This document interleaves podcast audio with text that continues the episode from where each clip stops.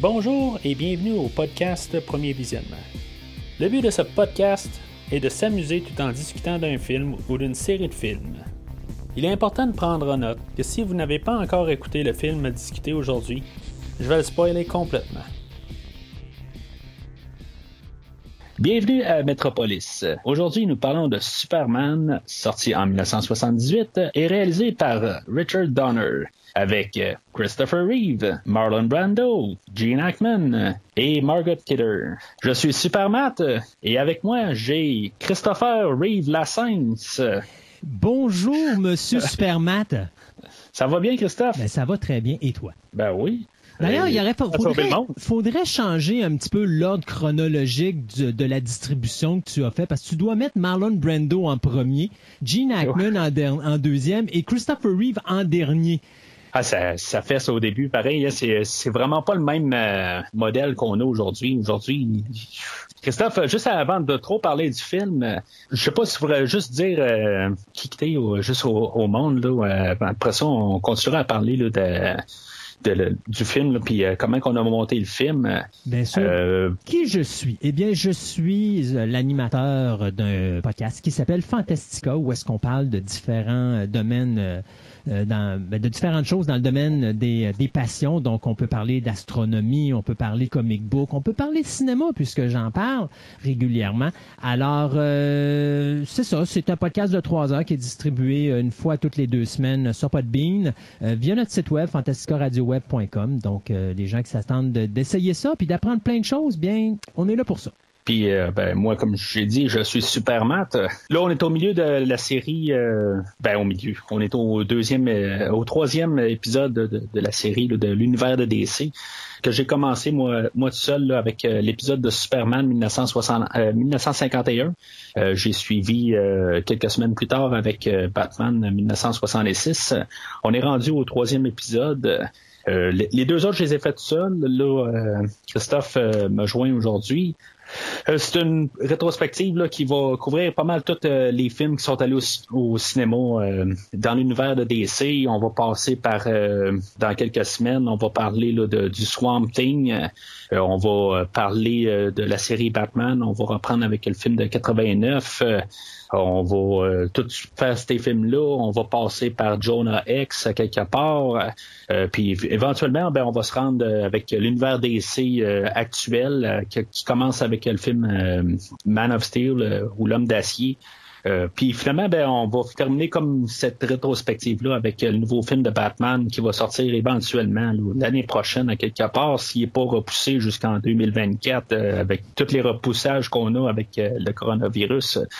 Ben, en tout cas, on sait jamais. Là, ils, ont prévu des films à sortir à la fin de l'année, puis là, ben, on les repousse encore.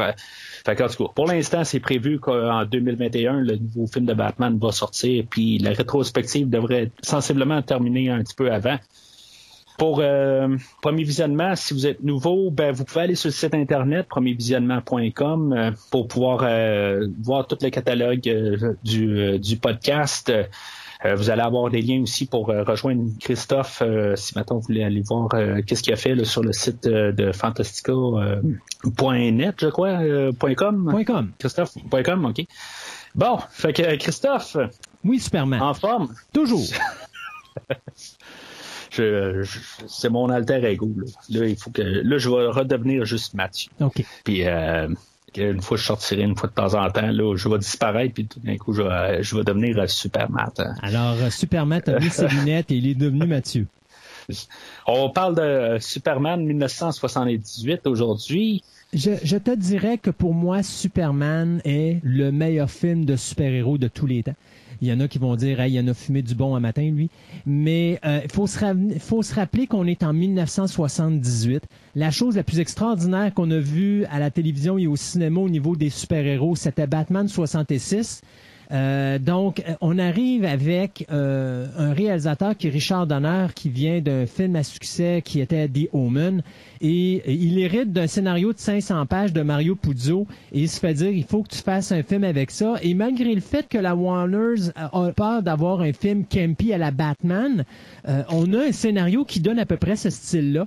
Et Donner prend le scénario de Mario Puzo et jette ça au vidange et va tout simplement réécrire le tout avec un de ses, euh, de ses confrères et ça va donner un film tout à fait extraordinaire. Où, bien sûr, un film qui ne serait pas ce qu'il est si on n'avait pas en tête de liste un gars comme Christopher Reeve, qui non seulement était le meilleur Superman qu'on pouvait pas avoir sur le grand écran, mais qui a également été le meilleur Superman dans la vraie vie qu'on aurait pu ne pas imaginer. Donc, euh, un homme extraordinaire qui euh, a... Et tu sais, tu vas voir ça souvent, des acteurs qu'on va dire, oh, ce gars-là, il est identifié à tel personnage dans un film. Mais Christopher Reeve est identifié à Superman pour plusieurs raisons, et notamment pour tout le courage qu'il a eu, cet homme-là, après son accident de cheval, où est-ce qu'il est devenu paraplégique, et tout ce qu'il a fait dans sa vie, autant pour la recherche face aux gens qui sont atteints de, de, de troubles de, d'invalidité ou autre, ou encore d'autres, d'autres domaines. Il a été très actif. Donc, c'était vraiment un vrai Superman. Et sans Christopher Reeve, je crois pas que Superman aurait cliqué comme ça, surtout quand on sait, et puis on va probablement en reparler dans l'émission, euh, euh, tous les gens et tous les noms d'acteurs qui auraient dû prendre ce rôle-là à l'origine, là, incluant un Burt Reynolds que j'aurais vraiment pas vu dans le rôle. Avec sa moustache. Avec sa moustache, mais je pense qu'il y aurait, il y aurait. Écoute, je pense que Richard Donner aurait fait à Burt Reynolds ce qu'il a fait à Gene Hackman pour qu'il enlève sa moustache. Savais-tu c'était quoi l'histoire euh, ou l'anecdote en, en, rapport avec ça? Avec euh, non. ok, Gene Hackman a une moustache et il doit jouer le personnage de euh, Lex Luthor. Alors Richard Donner a une moustache lui également et il dit à Gene Hackman, écoute, euh, j'aimerais ça que tu te coupes la moustache pour ton film. Gene Hackman veut rien savoir. Il dit non, non, je me coupe pas la moustache. Alors, Donner dit, écoute, je fais un deal avec toi. Si tu te coupes la moustache, je me coupe ma moustache. Gene Hackman, il dit, OK, c'est de bonne guerre, je le fais. Alors, Gene Hackman se fait couper la moustache et il arrive sur le plateau de tournage, puis il regarde Richard Donner, puis il dit, euh, Richard, ta moustache, faut que tu la coupes. Et Donner qui prend la moustache d'un côté et qui l'enlève, puis se rend compte que c'est une fausse moustache qu'il avait depuis le début. Et c'était sa façon pour faire en sorte que Gene Hackman allait couper sa moustache pour Superman de Movie. Ah, je, je savais pas celle-là. C'est, c'est tout nouveau. je, je, je, suis un peu au courant là, de l'histoire de Brando. Euh, qu'on va parler dans quelques minutes. Oui. Euh, comme tu disais, euh, il y a eu une histoire avec Gene Hackman. Gene Hackman, qui à l'époque était oscarisé pour The French Connection, la filière française. C'est un film que j'ai pas vu, mais le premier est, excellent. Le deuxième un peu moins, mais il faut vraiment que tu tapes le premier si tu l'as pas vu. Euh, puis euh, Brando aussi, euh, c'est un autre Oscarisé, hein, si je me trompe pas. Mais Brando, Brando c'est assez spécial parce que il faut comprendre que euh, Salkin a acheté après beaucoup de négociations les droits pour justement Superman en 74.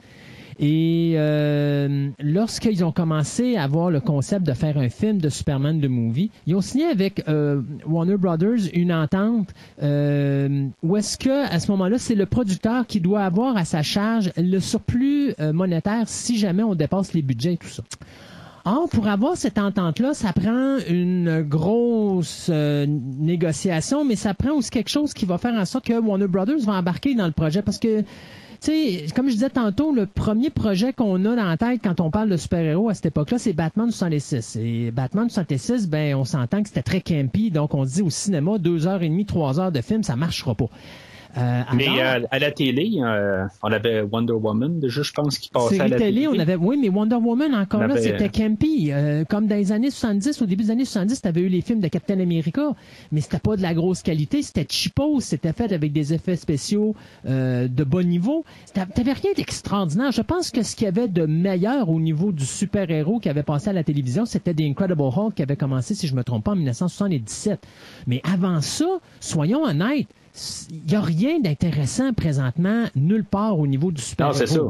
On, parle de quasiment vraiment comme officiellement le premier film de super-héros, puis il est fait pour être un, film de super-héros. Même 1966 avec Batman, c'était un, projet qui était au milieu de la production de la, série télé. Puis même quand on retourne à Superman de 1951, c'était un, un pilote, dans le fond, qui ont envoyé au grand écran. Oui. Exact. Ben, mais c'est ça, c'est. T'as pas rien qui frappe. Et, et donc, là, t'as les Salkins qui doivent euh, ramasser de l'argent et donc ils doivent aller voir des partenaires. Et qu'est-ce que tu fais pour vendre? Mais la première chose qu'ils ont faite, ils ont signé, ils, ont, signé, euh, voyons, euh, Brando. Brando, Marlon Brando, et ils ont signé Gene Hackman. Et là, tu as Marlon Brando d'un bord, Gene Hackman de l'autre, et là, tu annonces que ton scénariste, c'est Mario Puzo, le gars qui a écrit Le Parrain de Godfather, qui était un succès monstre. Et là, ça permet aux Salkins d'avoir une force de frappe incroyable et de dire, regardez là, on a des gros noms, c'est pas du chipose qu'on va vous mettre dans l'écran, on va vous mettre de quoi que vous aurez jamais vu au cinéma. Et c'était ça l'importance de Superman de movie. Et ça là-dessus, on va le donner aux Salkins, même s'ils trouvent le moyen à droite et à gauche de saboter leur franchise. Les le projet d'origine, ils avaient vraiment l'idée de faire le plus grand film de super-héros de tous les temps. Et euh, tant qu'à moi, euh, ils ont, avec l'aide de Richard Donner, ils ont réussi, euh, ils ont réussi le contrat qui s'était donné tu parles de grands films. Dans le fond, euh, Superman 1 et Superman 2 ont à peu près été filmés en, même, temps. À quelque part, euh, la, production, euh, ils ont, ils ont ça commençait à, ça commençait à coûter un petit peu trop cher que finalement, la partie pour Superman 2 ils ont, ils ont cessé de le filmer, dans le fond, à quelque part. Mais c'est que, pour raconter l'histoire, c'est que Richard Donner s'est jamais fait officiellement de ce qu'il dit, donner un budget ou un temps d'allouer pour le tournage. Alors, d'ailleurs, même, il y, a une, anecdote qui dit qu'à un moment donné, Donner parle avec les Salkins, puisqu'à un moment donné, il se parlait plus. Là. D'ailleurs, c'est la raison pourquoi Richard Lester est arrivé là comme producer, même s'il n'est pas marqué comme producer sur Superman de Movie. Les Salkins vont le mettre là pour faire le lien entre eux et euh, Donner, parce que là, il se parle plus. Et à un moment donné, Donner, il dit, regardez, là, Donnez-moi deux jours de tournage, là, puis dites-vous que je suis neuf mois en retard. Puis c'est un petit peu ça, puis c'est un petit peu ça, un petit peu la querelle qu'il y avait avec Donner et, les Salkins, c'est que les Salkins, ils ont jamais donné de budget au début. Ils ont jamais dit tu as tant de temps pour tourner le film. La seule chose, c'est que quand on a signé Marlon Brando, on avait une date limite pour tourner les séquences et il y avait seulement une possibilité de 12 jours de tournage. Et la même chose pour Gene Hackman. Il fallait que le film soit tourné avant telle date. Sinon, on perdait les services de Gene Hackman. Donc, c'était la seule chose que Donner avait euh, comme restriction. À partir de là, quand Donner hérite du scénario de Mario Puzo, on parle d'un scénario qui avait plus de 500 pages pour bien sûr deux films. Euh, on a déjà un réalisateur à l'époque qui était là-dessus, qui euh, était Guy, euh, Guy Hamilton, qui nous avait donné certains films de James Bond. Sauf que le problème, c'est qu'on doit tourner le film pour sauver de l'argent en Angleterre. Et là, Guy Hamilton n'a pas le droit de se trouver en Angleterre plus que 30 jours pendant un an. Ce qui fait que Guy Hamilton est obligé de se retirer du projet. Et c'est là que Richard Donner avec The Omen est arrivé parce qu'un des Salkins avait vu justement The Omen, il était tombé en amour avec. Et il a dit à Richard Donner, tu viens sur le plateau de tournage. Et euh, on dit, on donne un million pour faire la production. Ah, il dit, donneur, parfait, ben c'est bien beau. Euh, pour deux films. Ah, ouais, bon, ok, va le faire pareil. Et là, il a amené un de ses amis qui avait été justement le scénariste sur d'autres films de Richard Donner, dont The Omen, et il lui a donné le scénario. Et là, le gars a tout épluché le scénario de Mario Puzo, qui était un peu plus campy, un peu plus style Batman 66. Et Donner et euh, ce producteur, et pas ce producteur-là, mais ce scénariste-là, ont décidé de eux autres servir de bord, puis tout simplement de dire, écoute, on va essayer de rester terre à terre. On va pas faire un film réaliste, mais on va faire un film réaliste. C'est-à-dire que, OK, Superman ne vole pas, puis il a jamais volé, puis il n'y aura jamais personne qui va voler dans les airs, mais on va faire le film comme si ça se pouvait, et on va euh, euh, garder je dirais, un aspect sérieux dans le film, tout en gardant un aspect campy, amusant, pour faire en sorte que le film commercial plaise au plus de monde possible. Et c'est ce qui nous a donné Superman de Movie pour euh, la suite des choses, dans le fond, euh, pour, euh, pour Brando, puis la, partie 2, ben ça, on, va, en parlera au prochain podcast, là, que, quand on va parler de Superman 2, puis la, Richard Donner Cut. Cut. je vais parler de ça au prochain podcast. Euh, en fait, production, ben c'est ça, on avait euh, euh, Christopher Reeve, que dans le fond, il était pratiquement rien avant Superman. Non. Je pense qu'il y avait un film avant ça, pas plus? possible. Puis ben, ça va être le film qui va avoir fait sa carrière, dans le fond. ça va être. Ben, chaque acteur a généralement tout le temps un rôle qui, qui va être marqué. Euh, au fer rouge. Puis ça va, un côté, ça va être bon pour lui, mais l'autre côté, ben c'est ça. Ça va juste le donner à, euh, à être Superman, dans le fond. C'est, pas être, les acteurs, euh, que ce soit euh, les acteurs qui ont fait James Bond, qui ont fait toutes des, ou des, des, personnes qui, sont connues, des personnages, ben ils sont tout le temps donnés de leur image. Ça, ça, ça, Mais, ça va être Christopher Reeve. La différence avec, mettons, Christopher Reeve, mettons, un acteur comme euh, Sean Connery qui était James Bond, qui à un moment donné voulait laisser aller le personnage parce qu'il voulait créer sa propre carrière. Toi, mettons, un acteur qui faisait le personnage d'Alex dans euh, Clockwork Orange, qui est Malcolm McDowell, que lui va maudire son personnage parce que ça, ça scrape sa carrière. Même chose avec Leonard Nimoy qui dit, bah, c'est pas que briser ma carrière. Dans le cas de Christopher Reeve, lui, il l'a, comment je pourrais dire, il l'a adopté le personnage, il l'a embrassé et il s'est dit, ben, c'est quoi, même si je suis reconnu pour ça, je vais en profiter de ça et je vais, je vais l'utiliser pour faire de quoi de ma vie.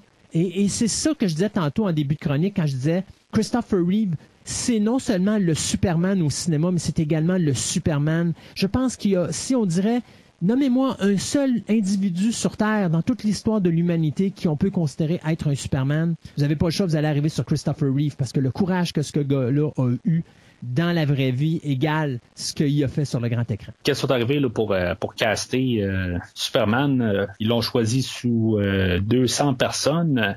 Euh, il y a quelques noms connus. Ben, t'avais, avais John Voight, John Voight qui voulait, euh, qui voulait lui donner le rôle. T'avais euh, Sylvester Stallone à un moment donné. D'ailleurs, c'est drôle parce que ça a parti une guerre entre Sylvester Stallone et Marlon Brando parce que c'est Marlon Brando qui a refusé que Sylvester Stallone soit Clark Kent parce qu'il trouvait qu'il était trop italien. Paul Newman devait faire le personnage de Lex Luthor à l'origine, et puis après ça, on voulait lui donner le rôle de du père de Superman, Jor-El. Euh, vous avez pas mon Dieu, il y, a, deux noms. James Caan qui avait été approché. Euh, Nick Nolte, à un moment donné, euh, était même approché pour être le rôle. Tu sais, il n'y avait pas un acteur à Hollywood qui pouvait faire le rôle de Superman. Et Christopher Reeve, à un moment donné, on l'avait vu dans, un, dans une autre œuvre. Puis, on avait amené son CV. Et les gens disaient non, il, est trop jeune, il est pas assez gros, il est pas, pas intéressant. Fait qu'on oublie ça. Et on remettait toujours la photo de Christopher Reeve dans la pile. Puis à un moment donné, euh, c'est Richard Donner, je pense, qui dit à un moment donné, regarde, c'est-tu qu'on va le passer en audition? Et dès le moment qu'il présente sa première phrase, qu'il dicte sa première phrase, Donner se recule dans la chaise et dit, on a trouvé Superman. Et, c'est là qu'il est allé chercher le, le, le, rôle. Et on le voit hein, à l'écran, la présence qu'il a. Ah, il, il, fallait quelqu'un de même. Mais ça, reste toujours curieux, en revenant quasiment au début de la conversation, que Christopher Reeve, il tombe après le, le, titre dans le mais il est pas au connu. début. Là. Il est pas connu. Non, il est pas connu. Je, sais, mais au moins, mettez-le en troisième. Faites ben, quelque chose. parce que c'est troisième. Oui, mais après le, nom de Superman, ça, il aurait pu mettre Marlon euh, Brando. non, non, non, non, non, non, non, non, excuse. C'est Marlon Brando, Gene Hackman, Christopher Reeve, Superman. Euh, je, l'ai bien noté. Ah oui? Oui, ouais, c'est vraiment après Superman. OK. C'est, euh, je, trouve juste ça. Euh, en tout cas, je trouve que ça fesse. J'ai bien pris la, la, la, j'ai vraiment pris ça en note pour être sûr de ne pas me tromper. Là. Mais pour l'époque, c'est la crédibilité. Faut, les gens, quand ils regardent l'affiche dans le journal, hey, Marlon Brando, Gene Hackman dans Superman, faut que j'aille voir ça. Si tu mets Christopher Reeve, le monde c'est qui ce gars-là? Mais on le ferait aujourd'hui. Aujourd'hui, là, on aurait un nouveau, mais. Oui, mais la différence, c'est qu'aujourd'hui, tout est médiatisé. Donc, euh, tu vas avoir sur Internet plein de pubs, tu vas avoir des séquences du gars qui tourne, tu vas avoir des photos de lui en costume. À l'époque, c'est les revues, c'est les magazines. Mais si tu veux créer mhm. un impact, c'est quoi? T'as pas le choix. C'est tes noms, c'est ce qui accroche. Si tu mets Marlon Brando et Gene Hackman, tu dis ça, c'est des acteurs de renom. Ils acceptent de jouer dans un film de super-héros. Faut que j'aille voir ça. Puis je pense que c'est quelque chose aussi que, que, tu dis, là, mais euh, la, manière dont tu dis un film de super-héros, c'est quelque chose qui n'existait pas vraiment à l'époque. C'était un drame, dans le fond, ou un drame d'action, quelque chose de même. Tu sais, on avait on disait pas Hey, euh, Christopher Reeve va faire un nouveau Superman dans, le nouveau film de super-héros ou quelque chose de même. Ça n'existait pas vraiment comme terme à l'époque. C'est un film comme un autre, dans le fond. Aujourd'hui, euh, ce film de super-héros, c'est une catégorie, puis c'est quelque chose en, dans l'univers ben, T'en as, à peu près, t'en as à peu près 18 par année, plus les séries télé, puis tout ça, là. Mais euh, à l'époque, t'avais rien de ça, là. C'est ça. C'est comme quand les premiers films d'horreur qui sont arrivés, c'était pas classé comme un film d'horreur, c'était classé comme un drame ou, tu sais, c'est un suspense ou euh, un drame policier c'était pas dans la, section horreur. C'était quelque chose qui était comme nouveau euh, pour l'époque. Puis euh, c'est ça aussi, comme tu dis, ben rendu là, on, on met pas nécessairement l'emphase sur Christopher Reeve, on met l'emphase sur les acteurs qui jouent dans le film mm-hmm. et non le, le, le personnage titre je te dirais la chose suivante aussi, euh, et, c'est une des raisons pourquoi je dis que Superman est le meilleur film de super-héros. Euh, à l'époque, vous n'avez pas le numérique, ok? Donc les effets spéciaux là, ça se fait pas comme vous voulez. Et quand on fait le teaser, que ce soit le trailer teaser ou que ce soit le poster, la première phrase, et on met, on met le paquet là-dessus parce que c'est ce qui va faire en sorte que ça va marcher ou que ça va écraser c'est, puis je vous le dis en anglais, You'll believe a man can fly. Vous allez croire qu'un homme peut voler. Et moi, je me rappelle deux choses de Superman quand j'ai été voir ce film-là au cinéma en 1978. D'abord, le générique d'introduction qui est probablement le générique qui m'a le plus assommé quand j'ai été au cinéma. Même Star Wars, c'était du pipi de chat pour moi à côté de ça. L'impact musical, l'impact du, euh, des génériques quand tu les vois passer sur l'écran, le logo apparaître, les bruits de fond, tout. Moi, j'étais en amour avec le générique. Et le moment où Superman vole pour la première fois, où là, tu as la bouche qui te tombe. Si tu avais un dentier, probablement il faudrait que tu ailles jusqu'en affaire du cinéma pour aller le chercher. Et le fait qu'en plus, tu te fais foutre un entracte, parce que à l'époque, on avait un entracte au milieu de Superman de Movie, et l'entracte arrivait au moment où Superman vole. Là, l'écran ferme, puis tu revenais de ton entracte, puis là, tu tombais à Metropolis. Alors, la dernière séquence que tu vois avant de tomber en break, c'est Superman qui vole pour la première fois et je vous le jure, j'étais en 1978, j'avais à peine euh, 10 ans et pour moi, l'homme pouvait voler. Et j'ai cru que Superman volait pour de vrai et ils avaient réussi leur pari.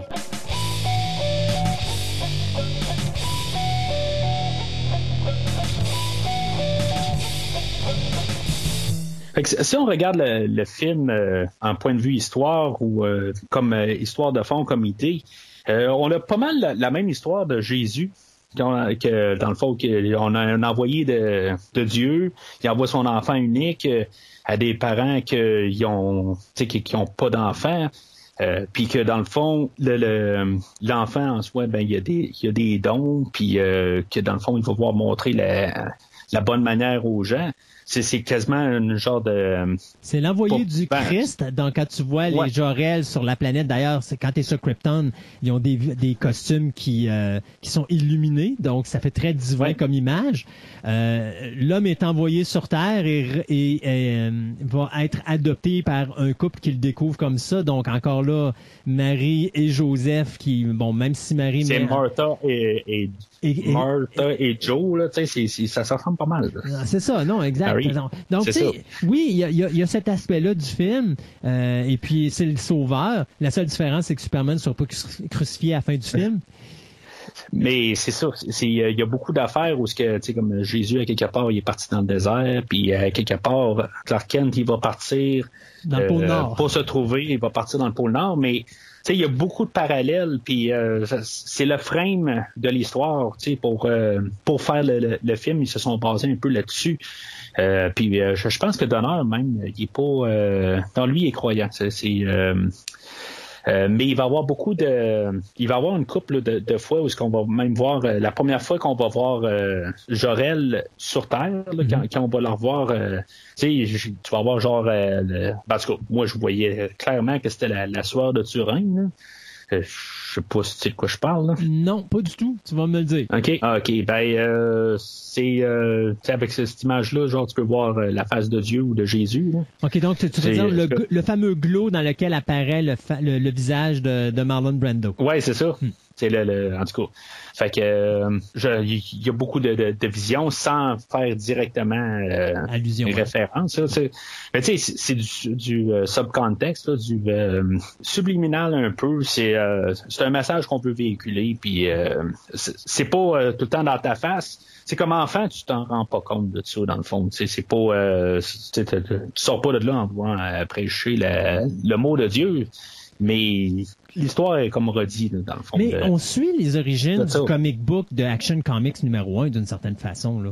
ah oui, oui, oui. On, réinvente, on réinvente pas la sauce. Là. Jor-El envoie son fils sur Terre, puis sur Terre, ben, Superman, en réalité, il n'y a pas vraiment de pouvoir. Son seul pouvoir, c'est juste que le soleil de, de Krypton permet aux gens d'avoir euh, d'être normal comme nous autres, mais une fois qu'on se retrouve avec le soleil de la Terre, ben là, l'attraction terrestre est beaucoup moins élevée. Le soleil de la Terre, il y a des particularités qui font en sorte que Superman peut voler, peut euh, voir euh, à travers les métaux, puis des choses comme ça. Donc, est-ce que c'est vraiment des pouvoirs surhumains ou c'est juste tout simplement parce que là où est-ce qu'il se trouve, ça lui permet d'avoir ces facultés, ces facultés-là? Sais, c'est pas vraiment clair. Moi, j'ai toujours dit, en réalité, Superman, il vole pas, c'est juste un télépathe, puis euh, il peut, il peut quand même euh, briser la gravité, puis il vole d'une façon, euh, mentale. Mais encore là, tu sais, tu, chacun va prendre le message qu'il veut prendre pour le film. Oh, oui, c'est ça. Mais tu sais, en tout cas, je, trouve qu'il des, tu sais, en vieillissant, on voit des affaires que euh, qu'on voit pas nécessairement quand on est enfant. Mm-hmm. Puis euh, c'est, je trouve que c'est très apparent rendu là. Ben aussi, j'ai lu un peu aussi euh, sur le film, puis ça m'a mis ça aussi un peu plus la, puce à l'oreille. Mais on a ça. On essaye de, bien sûr, ramener le personnage de Superman euh, à l'écran présenter le personnage.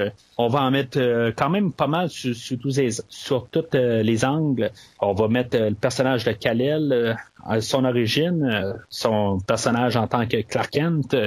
Il va devenir un sauveur par la suite. on va voir quand même montrer aussi le, son némésis principal, l'origine avec Lex Luthor.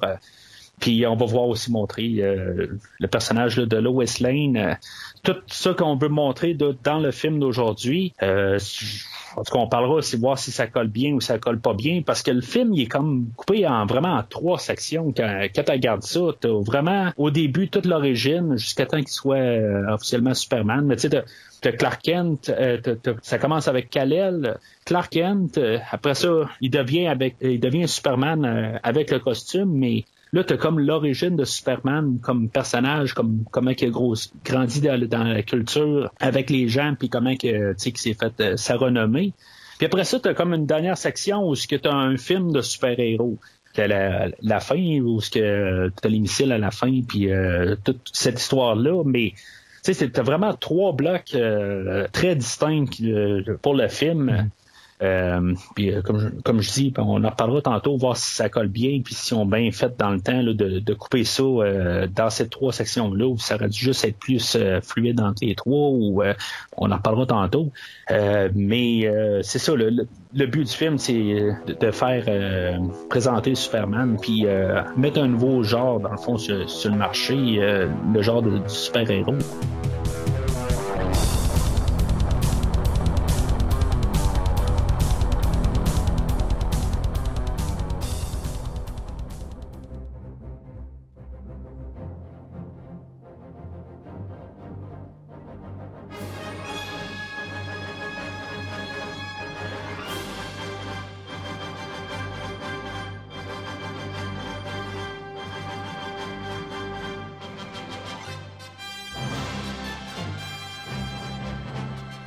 Que le film ouvre, euh, euh, ben, dans le fond, on essaie de nous placer euh, comme dans l'univers, de nous faire comprendre que c'était une bande dessinée avant.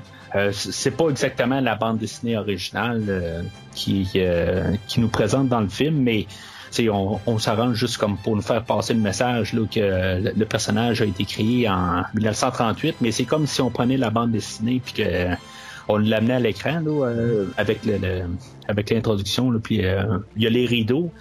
Puis une fois qu'on a euh, que dans le fond on voit juste comme cette introduction là, on embarque directement dans, le générique avec notre thème de, Superman. comme on a parlé, ben on a les noms qui apparaissent. On a Marlon Brando, on a Gene Hackman, puis on a le logo Superman, puis après ça on a Christopher Reeve. Euh, mais euh, là, je voulais parler dans le fond de, la, chanson thème euh, de Superman, qui est composée par nul autre que John Williams, qui venait de, faire l'année précédente la, la thème de Star Wars. Euh, puis je trouve que, tu sais, avec euh, les... Euh, en plus, on est comme dans les étoiles en plus, avec John Williams. je sais pas si on voulait comme rappeler un peu Star Wars, justement, puis son succès qu'il avait eu l'année dernière. je trouve que c'est un, il y a souvent là, pendant le film, là, on en revoit souvent les étoiles, puis on se promène les étoiles. Je sais pas si on voulait comme ramener. Faut, faut dire qu'à l'origine, le compositeur favori de Richard Donner, c'est Jerry Goldsmith.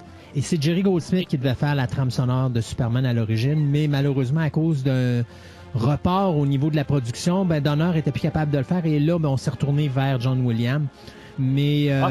on va reparler du, thème original. Et puis, on se comprend que quand que ça commence, puis que le thème commence, puis qu'on commence à voir les lettres apparaître, puis les noms des acteurs qui volent dans l'espace et tout le kit, le thème te ramasse. autant Star Wars ah avait quelque chose, mais autant Superman, il y a... Tu sais, je pense que c'est le plus beau thème de film de super-héros euh, que j'ai jamais entendu de ma vie.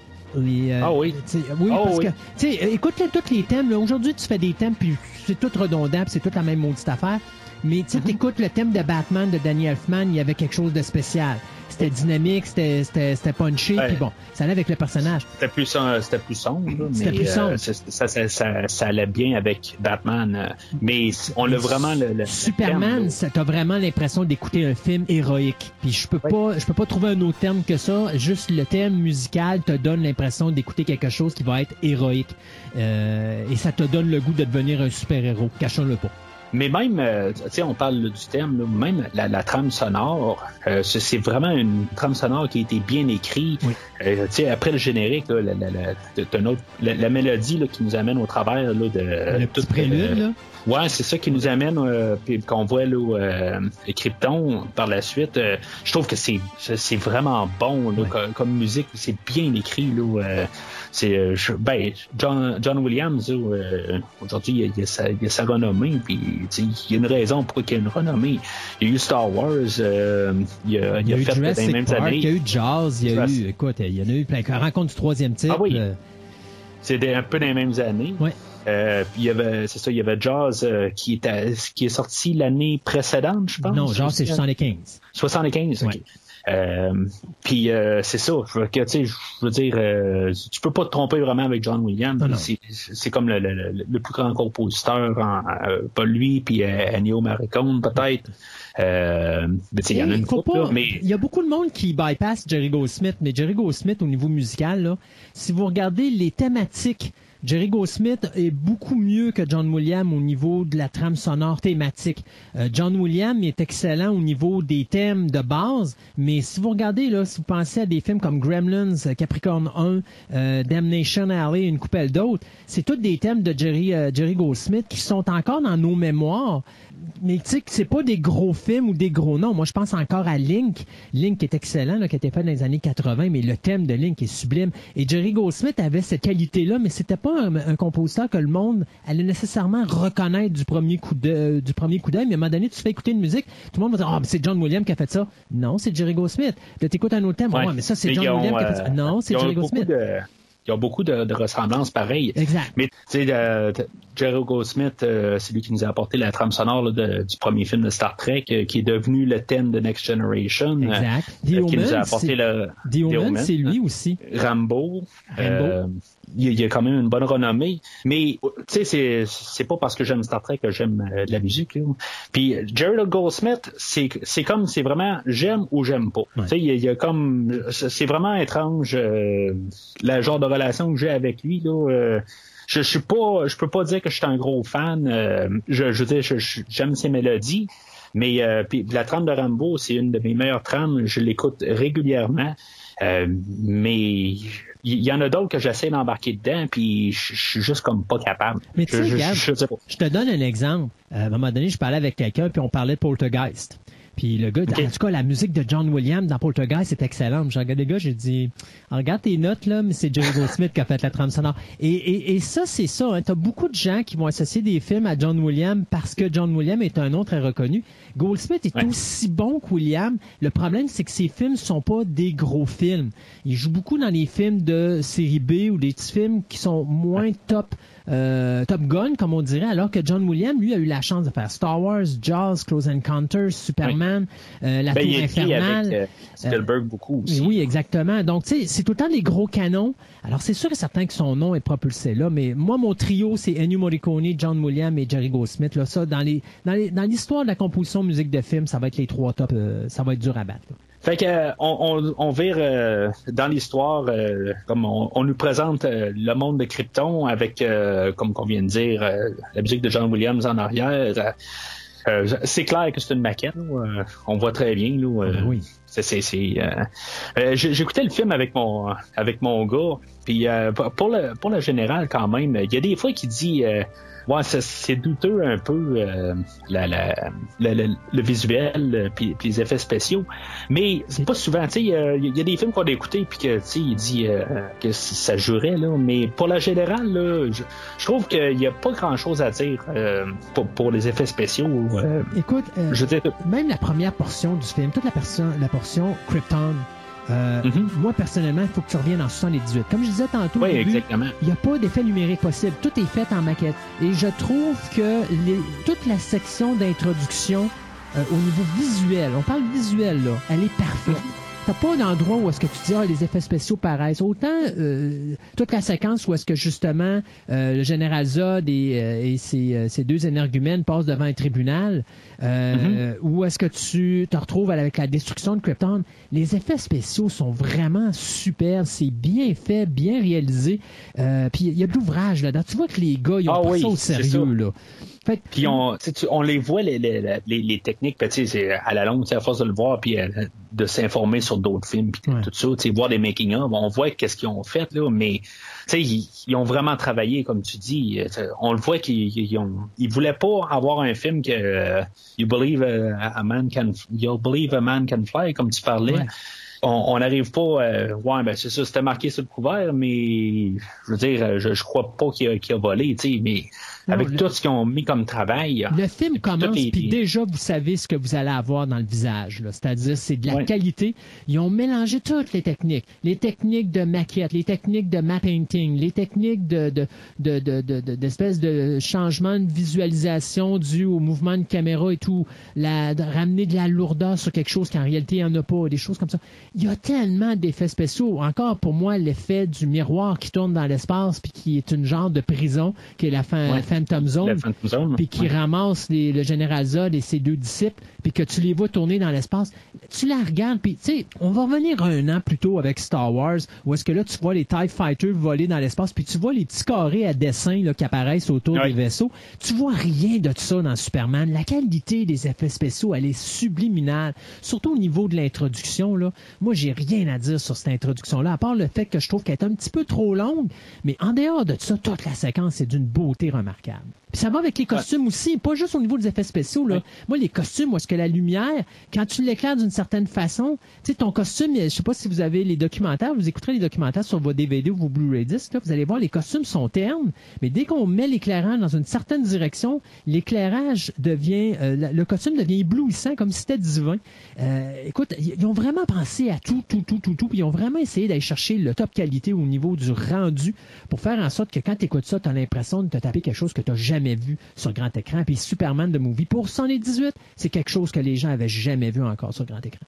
Mais toute la, la, manière, juste pour finir sa maquette, avec euh, John Williams en arrière, juste avec euh, la, minute qu'ils prennent avant qu'on voit un acteur, je, dirais que tu sens déjà que tu écoutes quelque chose de grandiose.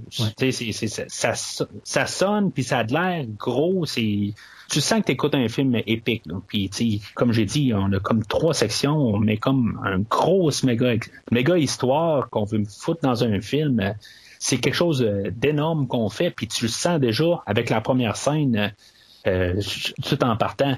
Euh, tu parlais un peu de, longueur. Euh, moi, j'ai écouté, dans le fond, pour aujourd'hui, j'ai écouté trois fois le film. là, parce qu'il faut dire aux auditeurs que là, on parle de la version cinéma de deux heures et demie. C'est ça. Mais il y a une version, un TV cut qui est d'une demi-heure plus longue. Euh, j'ai écouté euh, dans les trois visionnages, là, euh, j'ai écouté cette version-là une fois au travers. Je dirais que dans la générale, à part surtout, il y, a deux scènes là, qui, sont comme reliées ensemble, qui un peu plus loin, qui, qui a été rajouté au, film puis qui, qui, change un petit peu quelque chose. Euh, vraiment légèrement, mais on en reparlera quand on sera rendu là.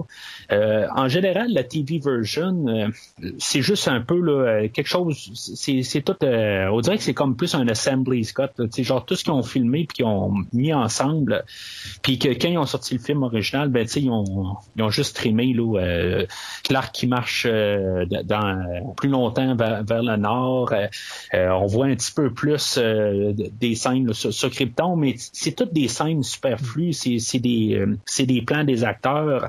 Euh, la, la, destruction de Krypton, euh, elle dure peut-être une minute de plus.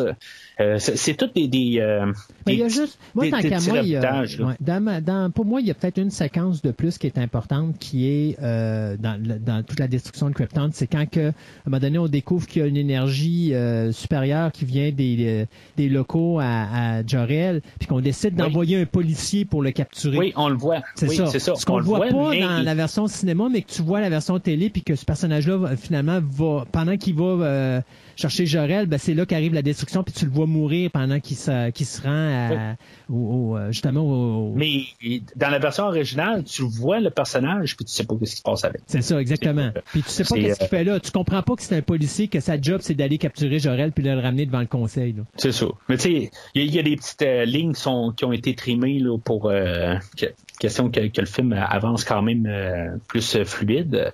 Euh, puis c'est ça, On a rallongé le film là, en rajoutant des euh, ou en laissant plutôt euh, certaines lignes de dialogue qui, qui ont pas coupé. mais c'est c'est vraiment le même film. Je, m'attendais peut-être à avoir un, un, bout d'histoire qui, qui, manquait ou peut-être quelques scènes de plus. Mais c'est vraiment là, virtuellement, là, c'est le même film. Là. Il, y a, il y a juste, comme j'ai dit, là, quand on arrivera aux scènes, j'en parlerai. Mais euh, je, je, ben, je, je dois dire que j'étais un petit peu déçu euh, de, de, du produit final. Dans le fond, je, m'attends, comme je dis, je m'attendais à plus que, ah, que ce, qu'il y avait. Heures, là? Ouais, la version 3 heures, j'étais un petit peu euh, déçu. Je m'attendais, c'est ça, à, plus, puis pas juste euh, des raboutages. Là, de, Mais Mathieu, les versions TV, là, dis-toi que si le film a été coupé à 2h30 pour être présenté au cinéma à 2h30, il y a une raison. Euh, quand tu fais une version de 3 heures pour la télévision, c'est parce que tu as 4 heures à combler, puis ça prend 3 heures de film. Si tu as 2 heures et demie, il faut que tu rajoutes une demi-heure. On l'a déjà vécu. Écoute, moi, j'ai euh, j'ai ici euh, Tremblement de terre avec la demi-heure de plus de rajouter, puis la demi-heure de plus de rajouter, c'est deux personnes dans un avion qui se parlent, puis que entre la partie 1 puis la partie 2, c'est qu'au moment où l'avion arrive pour atterrir, c'est là qu'il y a le tremblement de terre, puis là, le monde capote dans l'avion. Mais c'est parce qu'en dehors de ça, c'est totalement inutile. Euh, euh, c'est ça que ça sert des séries de 4 heures. Là. C'est, juste pour rajouter un excédent que c'est pas nécessaire. Fait que le film, tu l'écoutes, tu écoutes la version de 2h30, c'est parfait tant qu'à moi. Bon, mais tu sais, c'est un, film qu'on va un jour arriver à parler, euh, quand on parlera de, de la série de, John Carpenter qu'on voulait parler. Mm-hmm. Euh, on va arriver au film de Christine, puis tout ce qui a été coupé, euh, du, film, c'est vraiment comme une autre histoire, une histoire qui était euh, comme carrément coupée.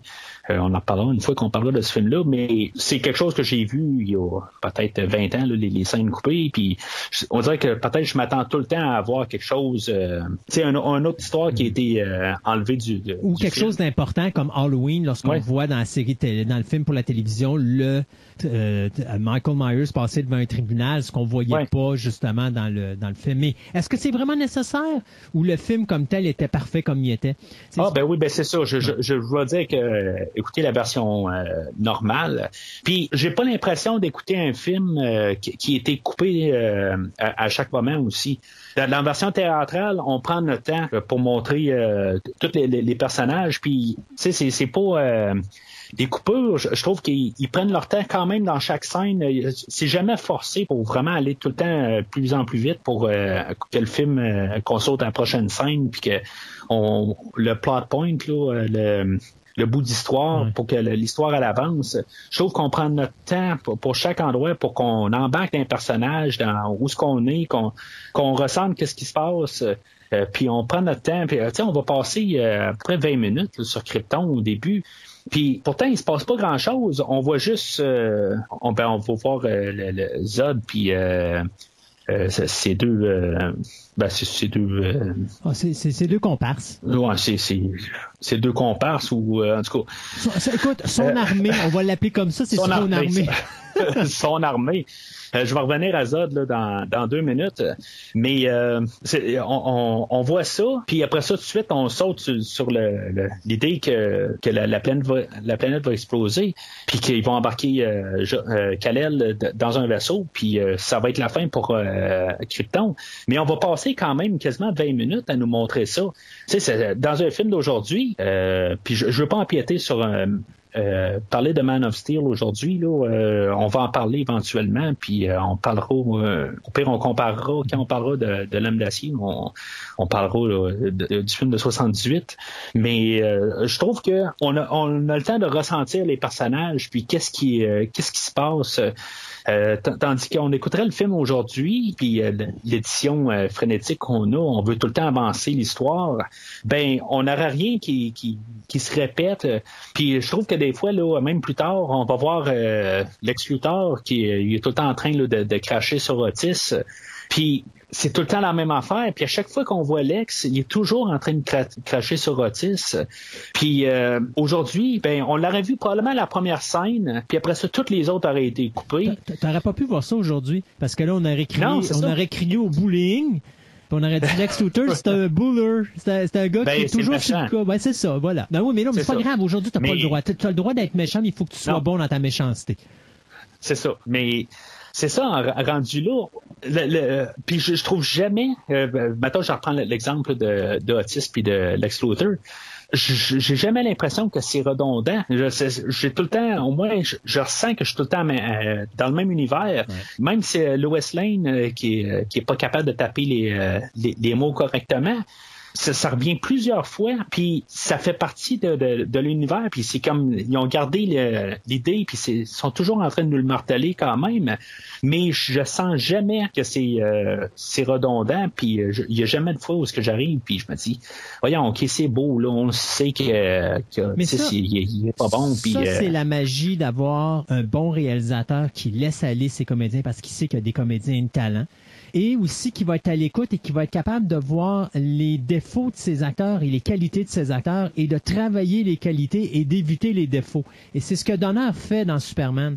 Euh, D'ailleurs, c'est drôle, si tu, je sais pas si tu la savais, celle-là aussi, mais une autre anecdote concernant Marlon Brando euh, sur le plateau de tournage, c'est que Marlon Brando est un être extrêmement paresseux. Et euh, lorsqu'il a signé son contrat de 3,7 millions pour tourner à peine 12 jours, je crois, de tournage. Ouais. Euh, qui aura 19 millions au total. Ben, en réalité, ouais, parce qu'il faut dire qu'il y avait 11,75% des recettes du box-office. Euh, mm-hmm. Marlon Brando, dans son contrat, disait je, je ne veux pas apprendre mes lignes. Alors, il était obligé de, de marquer sur des, euh, des pancartes les textes. Ouais, c'est ça, des pancartes. Il était obligé d'écrire les, les, dialogues de Marlon Brando qui lisait ses répliques pendant qu'il jouait. Jusqu'à une fameuse séquence que tu remarqueras quand il prend Carl Hale puis qu'il monte dans les airs puis qu'il l'a dans ses bras. Son dialogue est écrit sur la couche du bébé. Ah, j'ai pas remarqué. Ouais, et là, il lit la couche du bébé pour dire son texte. C'était Marlon Brando. Euh, puis d'ailleurs, c'est drôle parce qu'il disait souvent à son réalisateur, euh, tu vas shooter même quand on fait des tests parce que euh, c'est des fois on pourrait être chanceux et la majorité des séquences qu'on va voir dans le film, ce sont les ce qu'on appelle les, les rehearsals. Donc, c'est-à-dire qu'il pratiquait la séquence, mais le texte sortait tellement parfait que le réalisateur Richard Donner décidait de garder cette séquence-là pour la, la version finale. Il a peut-être joué dans sa tête. Il a peut-être joué dans sa tête. Euh, pour, euh, mais euh, ça sortait peut-être plus naturel aussi. souvent, c'est pas la première fois que j'entends ça. Justement, en pratique, ils s'essayent, puis ça sort plus naturel que là, quand ils, connaissent la, scène, ben, il y a moins de pression. C'est ça, il y a moins de pression aussi. Fait que la caméra, officiellement, elle tourne, mais ils se disent, ouais, ils la garderont pas. Puis là, ils essayent plein de choses, puis ça marche. Euh, je sais pas sur les euh, sur les, les, les, les, cartons là, qui, qui mettraient pour euh, Marlon pour, Brando. pour, Marlon Brando, quand, il disait Krypton, s'il disait s'il avait comme omis le, le O dans Krypton, parce qu'on dirait qu'il genre tout le temps comme Krypton. Krypton, ben, c'est comme ça en anglais, Krypton. Ouais, mais les autres, tu vois bien qu'ils disent Krypton, puis euh, lui, il arrive à Krypton. Ouais, mais écoute, là, moi, j'irais plus avec Marlon Brando. Il est quand même quelqu'un qui reste sur la planète Krypton.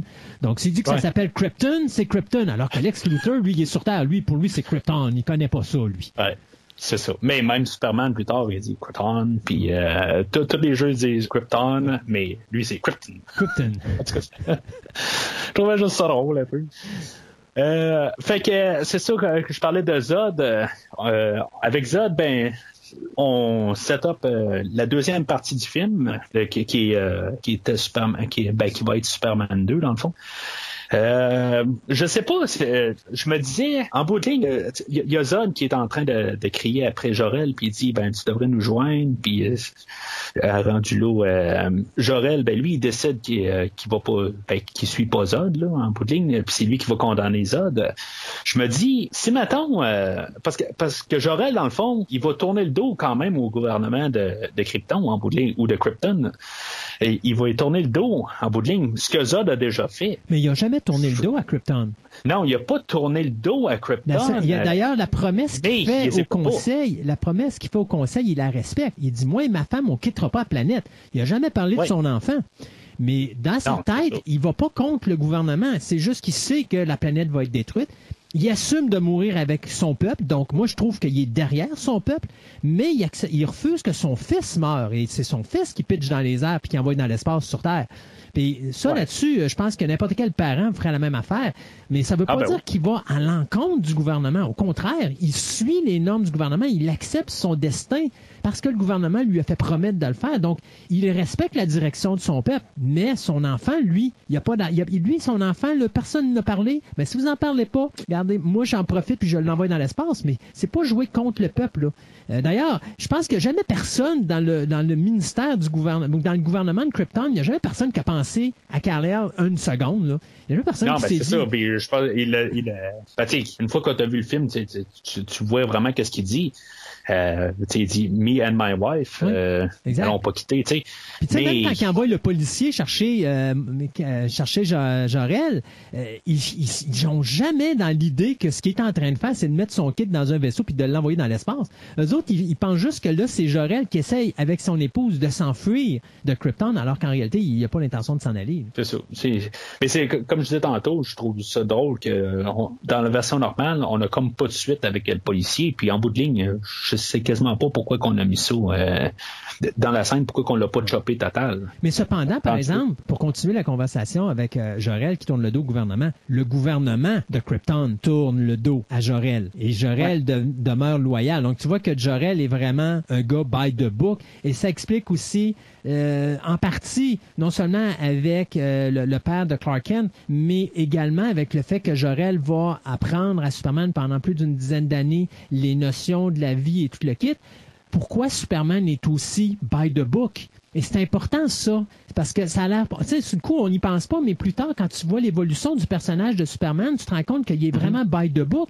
Mais ça, si tu reviens aux origines de son père, tu te rends compte que son père aussi était by the book. Puis même si sa vie est le prix à payer, il va rester loyal euh, mhm.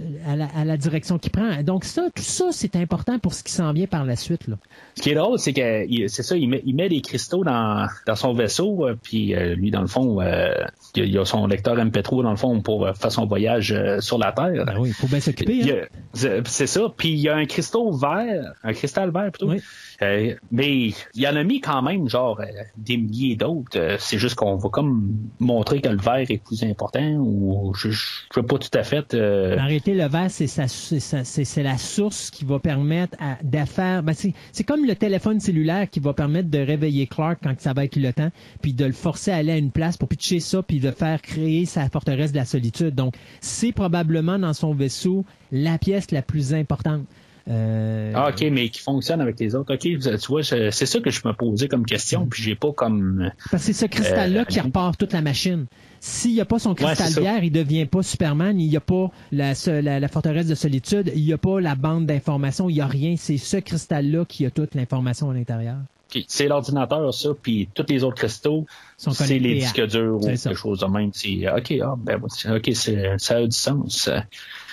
Fait que, euh, ben, euh, on voit qu'Alel, euh, j'ai toujours trouvé que, ça, je, pense que c'est même enfant, hein, que j'étais enfant, là, que, que j'écoutais le film qui était enregistré de, de, la télé, dans le fond, la télé normale. Puis probablement que j'ai grandi sur la version, la TV Cut, moi aussi. Là. mais j'ai toujours trouvé que le, la, la, pas la serviette, la doudou euh, de, Superman ou de Kal-El, euh, elle me faisait plus penser à Wonder Woman qu'une doudou de, Superman. C'est-tu moi ou je, trouve que les couleurs euh, sont plus ceux-là à Wonder Woman? Écoute, quand, ta planète est à veille d'être détruite, il faut que tu te dépêches à mettre ton bambin dans une espèce de vaisseau spatial en forme d'étoile, t'as pas le temps de commencer à penser dans quel doudou tu vas le mettre. Come on!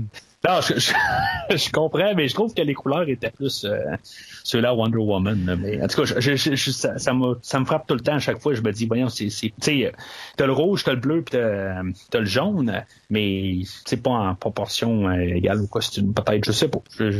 Ils ont pris la première du bar, il y avait pas le temps de ah, avec ça. Écoute, euh, déjà que c'était, tu sais, la, pauvre Susanna York qui faisait rien sur le premier film, autre que tenir son bambin puis le donner à son, à son mari qui est joué par Marlon Brando que lui, à cause de son budget, ben, on essaie d'aller chercher le plus de dialogue possible du gars pour faire en sorte que, regardez, il était là, là, puis euh, on a payé 3,7 millions pour 12 minutes, mais au moins ils sont là les 12 minutes, là. Oh, et puis il dit, euh, tu sais, euh, Kalel, tu vas être, euh, je, tu vas voir ma vie euh, dans tes yeux. Tu sais, ouais. il parle quasiment pas de la, de la femme. On s'en fout, c'est, c'est moi. Tu sais, en tout cas, c'est. Fait que euh, il, quitte, le système solaire, puis il y a, il y a le Krypton dans, dans le fond qui explose, qui rappelle un peu la Death Star de l'année l'année précédente, dans le fond. Euh, c'est pour ça un peu, je te dis, je trouve qu'il y a des fois il y a des, des éléments euh, visuels qui rappellent un peu euh, Star Wars. Juste avant de quitter Krypton, euh, on a parlé de John Williams tantôt. Chose que j'ai remarqué dans la version télé, il y a beaucoup plus de musique de, sur Krypton que la version théâtrale, parce que la musique, elle reprend quasiment quand euh, Kalel, il défonce le plafond de de, de, de, la salle où ce qui est envoyé. Oui. Puis, euh, quasiment pas de musique entre le, le, le prélude au début puis ça, c'est comme, t'entends rien, t'entends le bruit de fond de, de Krypton, puis c'est tout. La musique, elle reprend là, mais dans la version euh, d'Extended Cut, il y a de la musique tout le long. C'est juste une chose que j'ai remarqué là, de, différence, mais... il, y a, une mentalité télé. Hein. La mentalité télé, là, euh, d'ailleurs, c'est drôle parce que Steven Spielberg, en 71, quand il a fait son film Duel, c'était la plus grosse guerre qu'il y avait avec euh, Universal euh, Pictures à l'époque. c'était que un film à télévision, il faut que tu aies de la musique tout le long. Je sais pas pour quelle raison je sais pas c'est quoi la mentalité derrière, mais il faut absolument que tu sois bourré de musique parce que les gens à télévision, euh, il faut qu'ils entendent de la musique. Quand Spielberg avait fait Duel en 71, il avait enlevé toute la musique au complet, puis il a, fallu qu'il se batte pour garder cet impact-là. c'est une des raisons probablement pourquoi Duel, je constate que c'est le meilleur film fait pour la télé, parce qu'il n'y a pas de musique, puis c'est pas fatigant. Quand tu écoutes un film pour la télévision, j'ai toujours l'impression que mon cerveau va exploser à un moment donné parce qu'il y a trop de son, puis je suis pas capable d'avoir ne serait-ce qu'une minute de silence pour juste reposer mon esprit. Fait qu'on dirait qu'on te bourre, on te bourre, on te bourre, on te bourre. Ça me surprend. Ben, ils veulent faire ça peut-être plus euh, question de qu'il y a de l'action, puis ça bouge, puis quand il y a une annonce, ben, tu, tu dis il faut que je sois il faut que je revienne, sais j'étais tout énervé, tout excité écouter ça. Moi, ça, me fatigue, ça me fatigue plus qu'autre chose. Fait ça me surprend pas ce que tu me dis là. Moi, je m'en rappelle pas assez pour te dire si effectivement c'était le cas, mais euh, ça me surprend pas qu'il ait rajouté de la musique pour la série pour euh, la, la, la mini-série télé parce que justement c'est l'optique de la télévision de l'époque. Il faut qu'il y ait de la musique. Puis même encore aujourd'hui, là, vous allez écouter des films faits pour la télévision, là, puis vous allez le voir, c'est bourré de musique euh, faite au synthétiseur, qui tape ses nerfs plus qu'autre chose. Mais bon, c'est la mentalité de la télé. Ça a toujours été, ça va, je pense, toujours rester, jusqu'à ce qu'un autre réalisateur comme Spielberg se batte puis qui dise, regardez, là, je vous sors un classique à TV, puis il n'y a pas de musique dedans. Peut-être qu'un jour, il y a quelqu'un qui va comprendre que c'est pas nécessaire. Moi, ben, je, je sais pas si ça peut arriver. Si on a des, des grands euh, réalisateurs d'aujourd'hui qui essaient de se battre pour quelque chose, puis euh, ils disent ah, ben, regarde, si t'es pas content, fous ton camp. Euh, c'est pas parce que t'es une renommée qu'on va te garder. Fait que Kalel arrive sur Terre, puis on a l'introduction des Kent, euh, comme qu'on a parlé dans le fond. euh, tu as parlé de Marlon Brando, que lui, il, est, euh, il, est, pas mal à la lettre. On va comprendre que les Kent, c'est plus des gens simples, puis que ils ont plus un peut-être un peu plus de croyances en destinée. Puis dans le fond, ça va former Clark Kent d'une autre d'une autre manière aussi. Fait que euh, Clark qui va devenir un peu là, un amalgame des deux euh, avant la, ben, pour la fin du film. Là, mais on, on place euh, Clark de, pour qu'il ait comme deux points de référence. je trouve juste que une fois que Clark arrive sur, sur Terre, ça prend à peu près 10 minutes, toute son origine sur Terre, qu'on a pris à peu près 20 minutes pour montrer tout le début, mais c'est sûr, comme tu dis, ben il fallait rentabiliser Marlon Brando. Mais euh, tout va assez rapide euh, au début. on va passer sur euh, toute son époque Smallville. on va voir l'introduction du personnage de Lana Lang. puis de son chum qui va revenir, là, je pense, en Superman 3. En tout cas, on, parle de Superman 3 quand on parle de Superman 3. mais on fait quand même un peu un clin d'œil pour peut-être pas juste s'amener tout de suite Clark comme adulte tout de suite, puis un peu comprendre son cheminement. Euh, c'est peut-être le bout tout ce que je trouve que ça va rapide, mais on a eu un peu quand même le, sens du personnage que il se sent pas euh, accepter des, humains, puis euh, même si tout le monde pense que c'est un humain, mais on voit que c'est un peu en guillemets un rejet ou qui ne fit pas avec la société puis qu'il y, a quelque chose d'autre. c'est là la qualité, c'est là la qualité du scénario. Hein. Tout est dans les dialogues. Tu mm-hmm. T'as pas beaucoup de dialogues, mais le dialogue que tu as te donne l'information que tu as à avoir. Et c'est juste la conversation entre Jonathan Kent et Clark Kent quand justement Clark, après s'être fait écœurer par justement le chum de Lana, décide de faire un petit passe-passe, de un show-off, comme on dit, là. Puis que tu vois mm-hmm. justement Jonathan qui dit Ouais, euh, on essaie de faire un petit peu le show-off, mon, mon kid. Euh, puis tu vois que là, Clark est tout mal à l'aise parce que là, son père l'a vu faire, puis là, il dit Ouais, mon père va être de mauvaise humeur. Mais tu sais, tu vois que c'est ça qui est le fun. Clark Kent a des pouvoirs incroyables pour envoyer balader son père, mais tu vois que Jonathan Kent est un homme sage, puis tu vois qu'il était capable d'instaurer ça à son fils, puis il n'a pas le choix d'instaurer ça à son fils parce que son fils a tellement des pouvoirs surhumains que dès le moment que tout le monde va découvrir qu'il a des pouvoirs surhumains, puis ça peut être juste, il va s'échapper, il va jouer une partie de hockey, puis il va planter un gars dans la bande, mais il, va passer à travers la bande, le gars, puis il va se retrouver à l'hôpital. Ben, il, il, a fallu qu'il montre à son enfant cette sagesse-là et par moment, tu vois que Clark a une frustration parce que là, il est tanné, parce qu'il sait qu'il y a toutes ces possibilités-là qu'il peut faire. Mais son père trouve toujours une manière de le ramener. Et tu le vois, et c'est ce dialogue-là que je trouve tellement important, c'est qu'il fait d'une manière non seulement délicate, mais très je n'irais pas dire gouvernementale, mais pas loin. Là. Tu sais, il, il donne des directives, mais il dit pas quoi faire, mais il, explique pourquoi qu'il faut pas qu'il fasse ça. Et c'est, et c'est cette ligne de dialogue-là qui sont sublimes, justement, dans l'introduction, parce que ça permet de faire quelque chose de très rapide, mais de comprendre très rapidement les raisons pourquoi que Clark est Clark, puis pourquoi qu'il va devenir Superman, et pour comment tu sais, parce que Jonathan Kent, on le voit pas beaucoup, là, Glenn, Glenn C'est ça que je trouve qui est un peu, euh, qui, est un peu dommage dans le film, parce que euh, Brando va revenir plus tard, euh, mais Jonathan Kent, il va disparaître carrément, puis même la mère, une fois que Clark est parti, il va reparler une fois de Martha, puis c'est tout. C'est comme s'il n'existe plus, tu sais, on ne sait pas s'il est quasiment mort entre les, ben, entre le temps qu'il est retourné. Il faut comprendre que Clark Kent, là, quand il s'en va dans sa forteresse de solitude, il y a 12 mhm. ans qui se passe là-dedans. Oui, mais c'est ça, mais... Ça, ça on n'en parle pas dans le film, mais on le voit parce que, tu sais, on, on, le sait qu'il y a eu beaucoup d'années parce qu'on l'a vu... C'est un autre acteur là, qui, qui faisait le personnage de, de, de Clark, là, qui c'était Jeff, euh, Jeff East, je pense. Puis après ça, c'est Christopher Reeve qui arrive à, à Metropolis.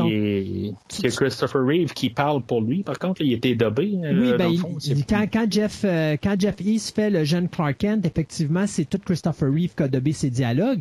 Mais n'empêche que, tu sais, on le voit que c'est la seule façon qu'on sait qu'il y a beaucoup d'années qui se sont passées entre le moment où mm-hmm. Clark est allé dans sa forteresse de solitude puis qui a abandonné sa mère, puis euh, l'arrivée à Metropolis. Donc, tu supposes que Martha est, est décédée rendue là, parce que justement, 12 ans, là, alors sont rendus. Non, mais il en reparle euh, plus loin, il en reparle de. Ben, parce qu'il doit. Oui, parce qu'il envoie des chèques à sa mère, ouais, c'est ça. C'est sa seule fois, mais.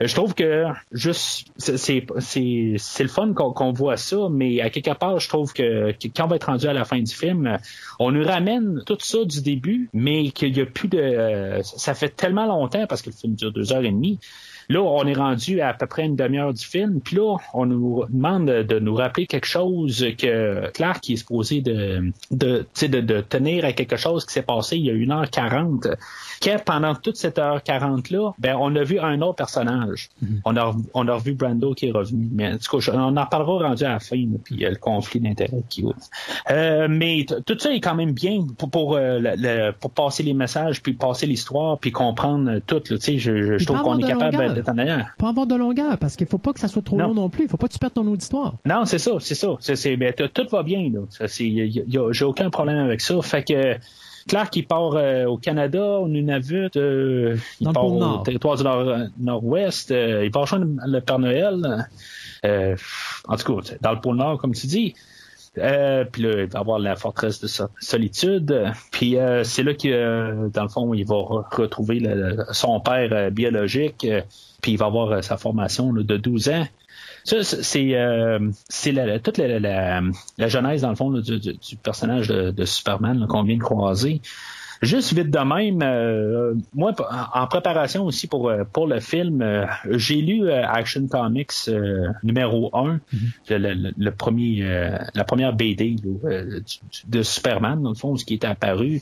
Euh, juste pour voir un peu la, la ben pour m'embarquer dans l'univers de un, puis de deux, ben je, savais pas que l'origine de Superman était toute écrite là, dans dans ce comic là. Euh, c'est dans le fond c'est une page quasiment là, le, toute l'histoire. Euh, ça, ça semble beaucoup. Je, je sais pas si tu l'as lu, Christophe. Non. J'ai pas eu la chance de lire le, le, numéro 1 d'Action Comics. Ben juste, la, la, la, juste la genèse, en gros, là, qui parle de Krypton, qui, dans le fond, il était envoyé sur Terre. Puis il y a les personnages, là, de. C'est sûr que ça, ça a été écrit là, euh, comme histoire rapide, puis on n'est pas allé dans les détails. Comme je dis, c'est à peu près une page là, de de dessin en bout de ligne. Euh, mais on voit dans le comic original, euh, Kal-El il a été euh, envoyé dans un orphelinat. Puis euh, c'est un peu la différence avec la, version qu'on a du film. Mais c'est sûr que le personnage a été créé en 1938. Puis il y a probablement d'autres histoires par la suite qui ont été écrites puis réécrit l'histoire d'origine de Superman, tout ça. Mais tu sais si on prend juste l'histoire originale de Superman, euh, ben les, les parents n'existaient pas, puis euh, il a grandi dans un orphelinat. Euh, puis autre chose, ben c'est sûr qu'au départ, ben on avait un Superman qui pouvait pas voler, puis euh, tous les, les super pouvoirs sont euh, allés par la suite.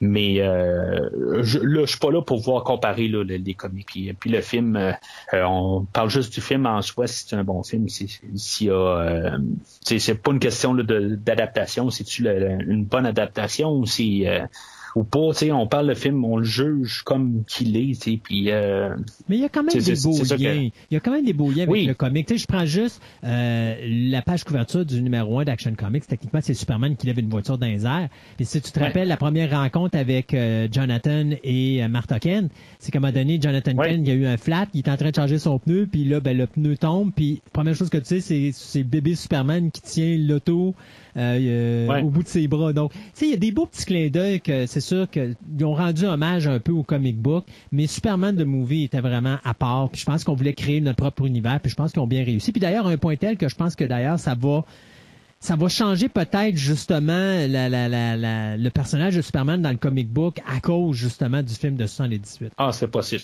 C'est, euh, moi, moi, je viens pas aussi de. tu sais, j'ai, lu des histoires de Superman au courant des années. Euh, comme beaucoup de personnes, ben, j'ai lu le, Death of Superman, puis c'est ça qui m'embarquait un peu dans, dans l'univers du comic euh, que j'étais adolescent. Euh, mais tu sais, j'ai pas nécessairement suivi là, en fait comic euh, bande dessinée. Là, c'est pas quelque chose que, qui, qui m'attire beaucoup. Là. Je, vais en, je vais en lire là, pour quand je vais faire mes séries de Star Trek. S'il y a des bandes dessinées là, qui, qui sont reliées avec la, série en question, ben je, je vais le faire. mais je vais pas euh, euh, à aller chercher des bandes dessinées euh, sur une base quotidienne.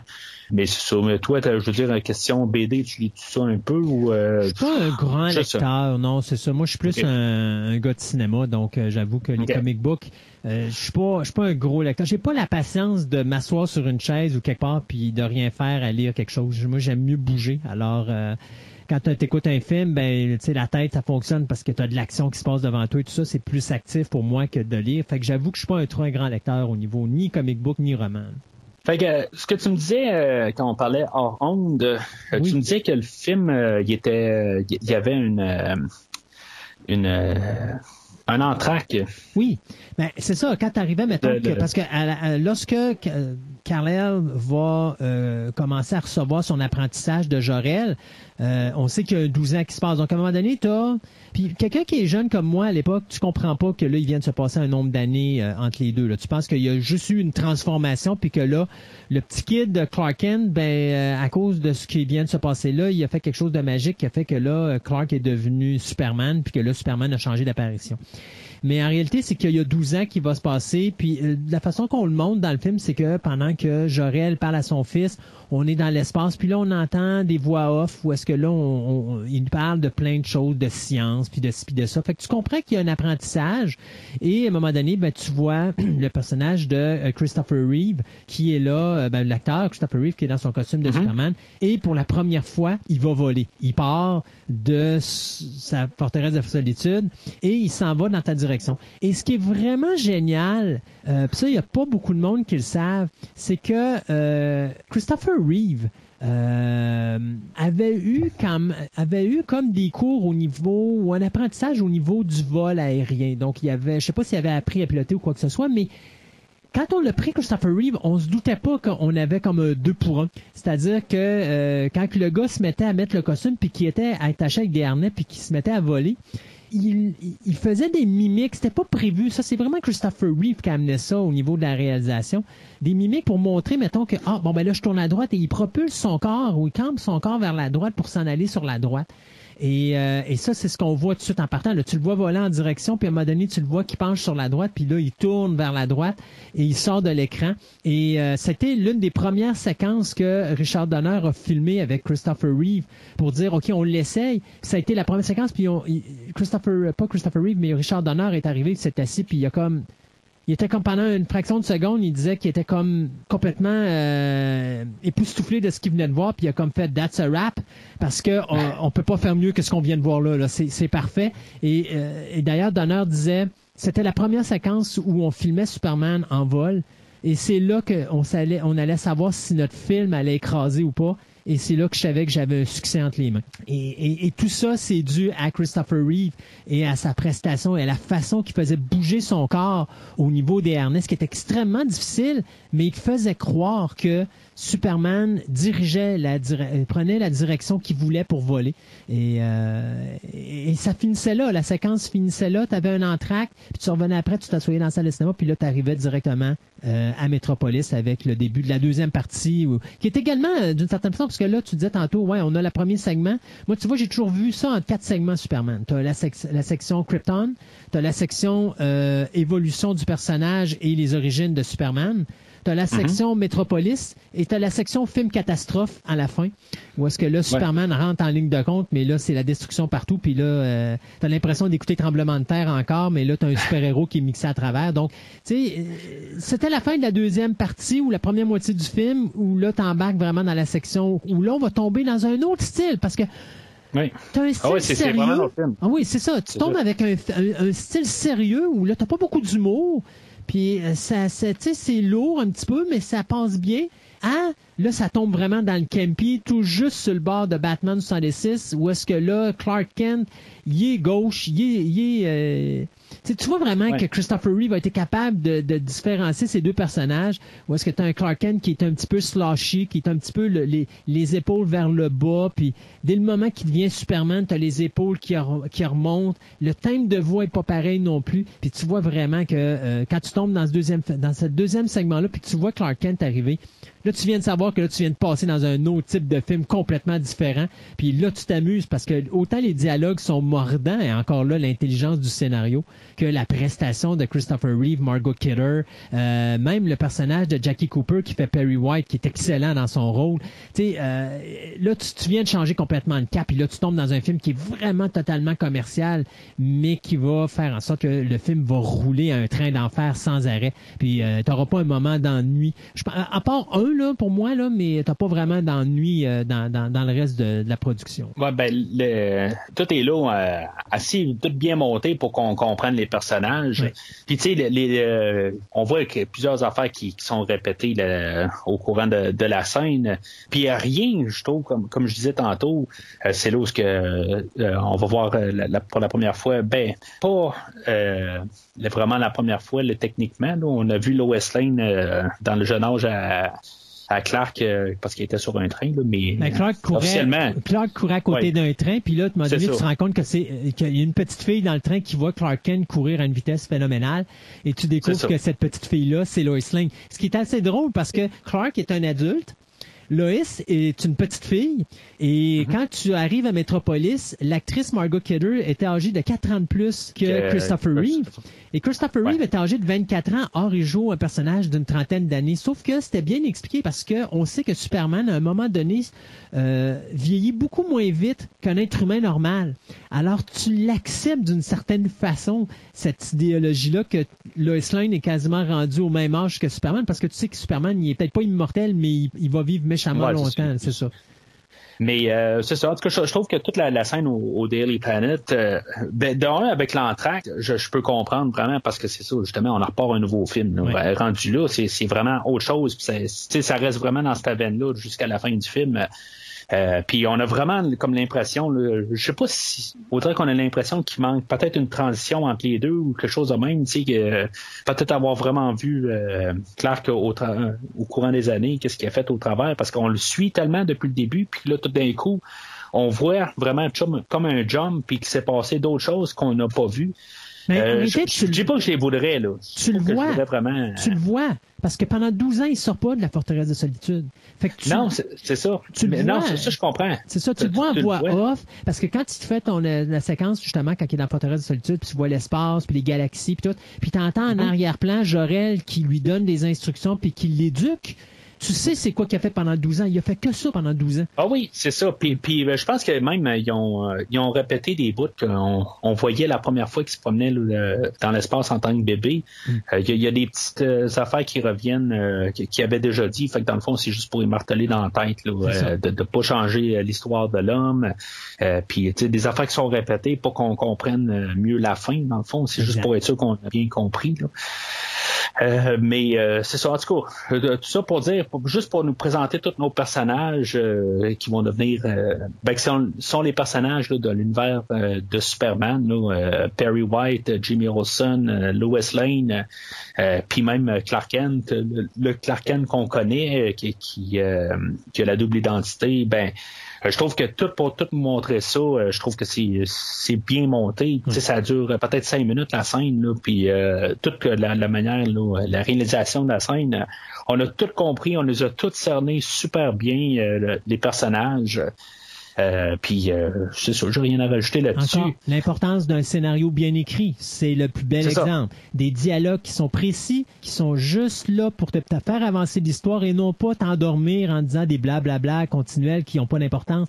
Chaque dialogue dans l'introduction de Superman est hyper important parce qu'on dit pas grand-chose, mais ce qu'on dit, c'est important de le conserver en tête parce que ça sert à avancer l'histoire. Même quand on voit euh, Otis pour la première fois avec la, la, musique rigolote de John Williams. avec euh, avec euh, tout euh, Otis euh, puis Lex Luthor là, dans et les, et les conflits continuels entre Lex Luthor et Otis sont mordants, sont mourants, mais tout ce qui est dans les dialogues sont importants parce que tu comprends à quel point le cerveau de Lex Luthor fonctionne et à quel point pour se revaloriser, il faut qu'il écrase son entourage. Tu comprends l'individu grâce à ça. Donc tous les dialogues sont bien écrits, puis sont importants, puis ça permet de rapidement comprendre à qui tu as affaire. C'est ça la magie de Superman de Movie. Euh, on va comprendre que Lois Lane puis Clark, euh, il, est place, euh, ça, ça fit pas comme couple. Euh, on voit que Clark, il, est attiré par Lois aussitôt qu'il la voit, puis il, est comme, il a eu comme un genre de coup de foudre dans le fond. mais elle, elle a rien du tout, aucun sentiment avec Clark Kent, puis elle le voit même comme une compétition, puis elle, dans le fond, elle, elle veut être euh, journaliste puis euh, pas se faire tasser de sa job. il y a même Perry White qui dit que dans le fond, quasiment la seule raison pourquoi il a pris le Karken, c'est parce qu'il est capable de taper plus vite que n'importe qui qu'il a vu dans sa dans sa carrière de 40 ans, puis elle, elle n'en revient pas en bout de ligne. Pourquoi que lui il est là, tu sais. Euh, puis il y a euh, une scène où ils sortent de là, puis euh, euh, ils veulent pas nous montrer Superman, mais ils nous le dévoilent tranquillement, même si on l'a vu euh, avant l'entraque. On, voit un peu la, double vie de, de Superman où ce que ils se font amener en, arrière de la bâtisse puis Superman là, ben Clark il, il, joue l'innocent dans le fond puis il essaie de, de, dire les bons messages si on veut là il, il dit euh, ben, c'est pas, pas la bonne affaire à faire de voler. Puis euh, en pensant peut-être que ça allait être plus simple, euh, facile de même dans le fond il de régler il essaie de, il essaie de raisonner avec le criminel. Euh, pour protéger Loïs d'une certaine façon et garder sa, sa, personnalité naïve. Euh, Puis même après, il, il, il, il, repasse encore un message à, à Lois Lane. Il dit, tu sais, ça, ça valait-tu vraiment la peine de, de sacrifier ta vie? Euh, pour un, un, rouge à lèvres, puis 5 euh, piastres, puis euh, je, sais pas exactement... Ouais, le contenu de ta sacoche, quoi. Ouais, c'est ça, puis tu sais, c'est tu vois qu'il il veut comme régler un peu les problèmes du monde, mais tu sais, à petite échelle, puis juste en disant les mots, tu sais, quelque part, quand il va devenir Superman un peu plus loin, il va se rendre compte plus qu'il est capable de régler des problèmes plus, physiques. C'est ça, tu sais, puis fait que c'est ça, plus, tard, euh, je sais pas si jour, la journée même ou un petit peu euh, plus loin, euh, il y a Lois Lane qui embarque dans un hélicoptère, puis finalement, ben, ben il y, a un petit problème, puis finalement, ben, l'hélicoptère a, crash sur la bâtisse, puis finalement, ben, est en danger de mort c'est là où qu'on a euh, vraiment un bon plan pour voir qu'est-ce que Superman a de l'air. Il y a de l'air, qu'est-ce qu'il y a de l'air d'un comic, dans le fond. Euh, avec euh, ben, ça va sonner cliché aujourd'hui. C'est drôle, pareil, qu'on a, comment qu'on a eu au courant des années, qu'on a voulu garder des, des, costumes de, de, super-héros comme ben, on mettait le super-héros puis on mettait son costume, puis là, de, comme au, des années 2000, là, ben là, tu gardes, c'était un costume de super-héros, t'as de l'air plus d'un cabochon, puis t'as pas de l'air au sérieux. Puis là, aujourd'hui, ben, on revient où ce qu'on veut mettre euh, plus principalement le, costume en valeur. Et d'ailleurs, c'est drôle parce que, euh, tu sais, Jeff, euh, James Ken, à un donné, quand on l'avait approché pour jouer le rôle de Clark Kent, avait dit jamais je mettrais ce costume-là bouffon sur mon corps. C'est Christopher Reeve qui fait en sorte que le costume ressort. Parce que t'aurais mis n'importe qui d'autre dans le costume, ça aurait eu l'air d'un gars en tights. Euh, Christopher Reeve, quand il met le costume, c'est Superman. Et tu, ah tu le vois plus le costume, tu vois Superman, tu vois Christopher Reeve, tu vois la prestation de l'acteur. Et ça, ça prend quelque chose de vraiment sublime pour être capable de faire oublier un costume rouge. Et, tu sais, finalement, c'est un gars qui a des caleçons là avec euh, un costume ah ben oui. bleu. Tu sais, ben, peux pas, il y a pas le, costume le plus extraordinaire, mais tu le regardes puis ça match parce que Christopher Reeve te le fait croire. C'est sa, c'est sa, sa prestation. C'est ça. Tu sais, tout est est parfait. Là. Je veux dire, il y a juste un, petit moment que ça fait comme un peu euh, ça me fait rire. Puis on dirait que chaque fois que je parle euh, avec toi, Christophe, d'un film, je reviens tout le temps à James Bond pour X raison, à quelque part. Il y a tout le temps quelque chose qui me fait penser à James Bond.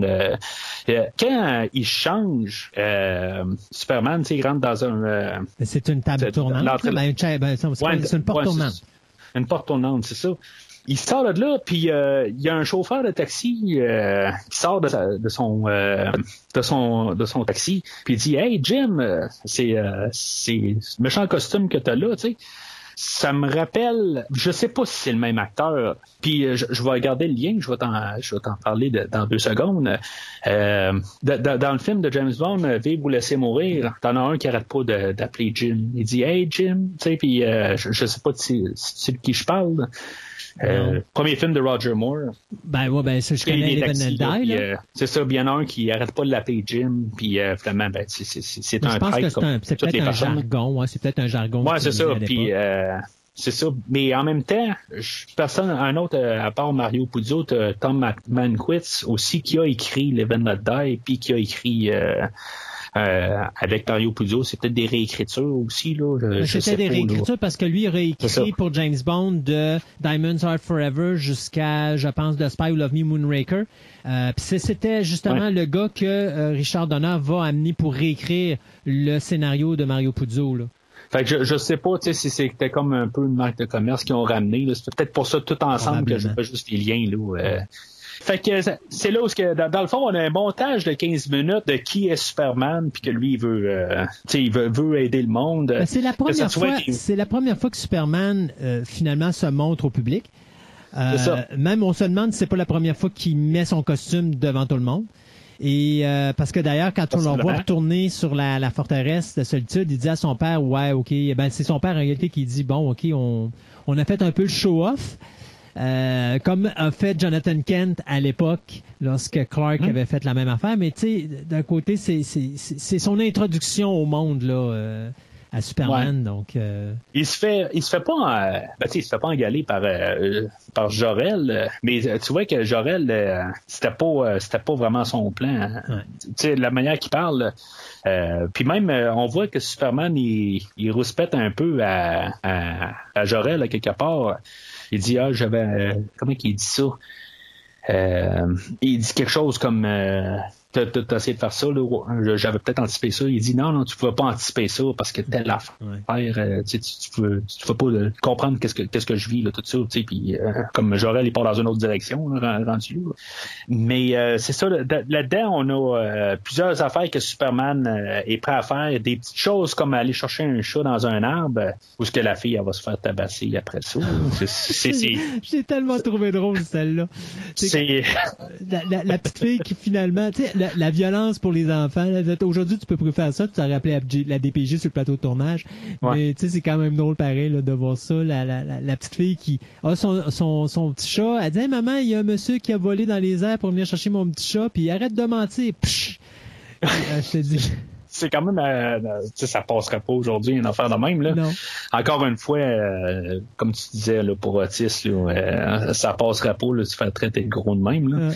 Mais ça, même quand on parle, de, on parlait de Lois Lane qui était sur le train au début du film, ben, c'est la même affaire. Comme les adultes veulent pas croire en, en, l'idée qu'il y a un être super puissant ou un, être plus haut là, ou je, je sais pas comment dire ça. Un super héros. ouais, c'est ça, un être super, un super héros. En tout cas, ça ramène un peu à cette scène-là, dans le fond. Puis, euh, soit disant, euh, juste la mère euh, à Lois Lane sur le train, si je me trompe pas, c'est c'est un caméo de Lois Lane qui jouait dans la série télé des 50, si je me trompe pas. Oh, là, par exemple, tu j'avoue que j'ai pas fait ma recherche là-dessus. Je le sais pas.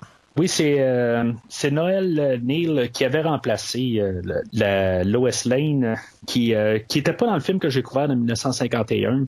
elle, elle a remplacé la, la, Lois Lane qui avait joué dans, dans le film avec George Reeve.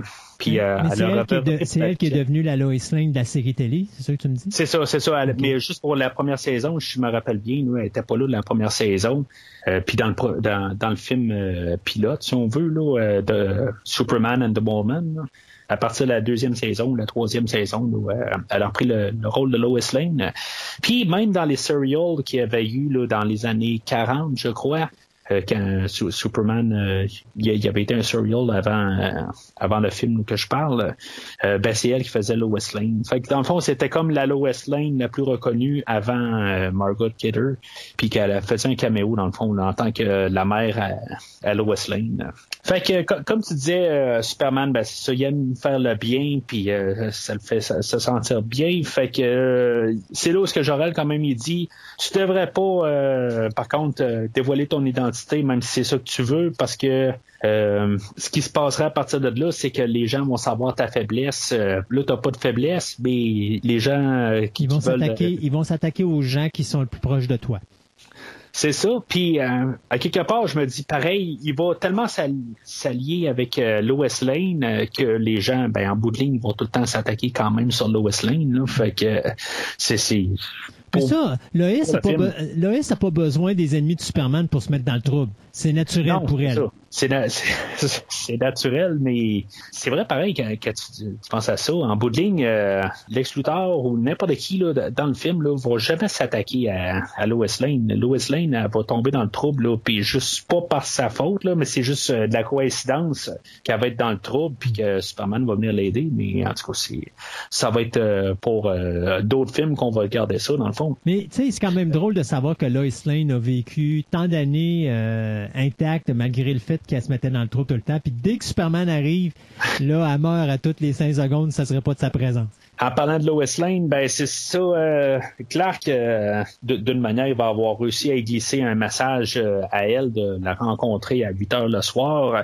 Parce que là, euh, Perry White, lui, il veut tout savoir de, Superman, mais en bout de ligne, eux autres, c'est le seul journal qui n'ont pas eu la chance de prendre une photo de lui. Toutes les autres ils ont réussi à prendre une photo de Superman en train de voler, puis ils, ont commencé à écrire des articles, puis le Daily Planet n'a aucun article sur lui.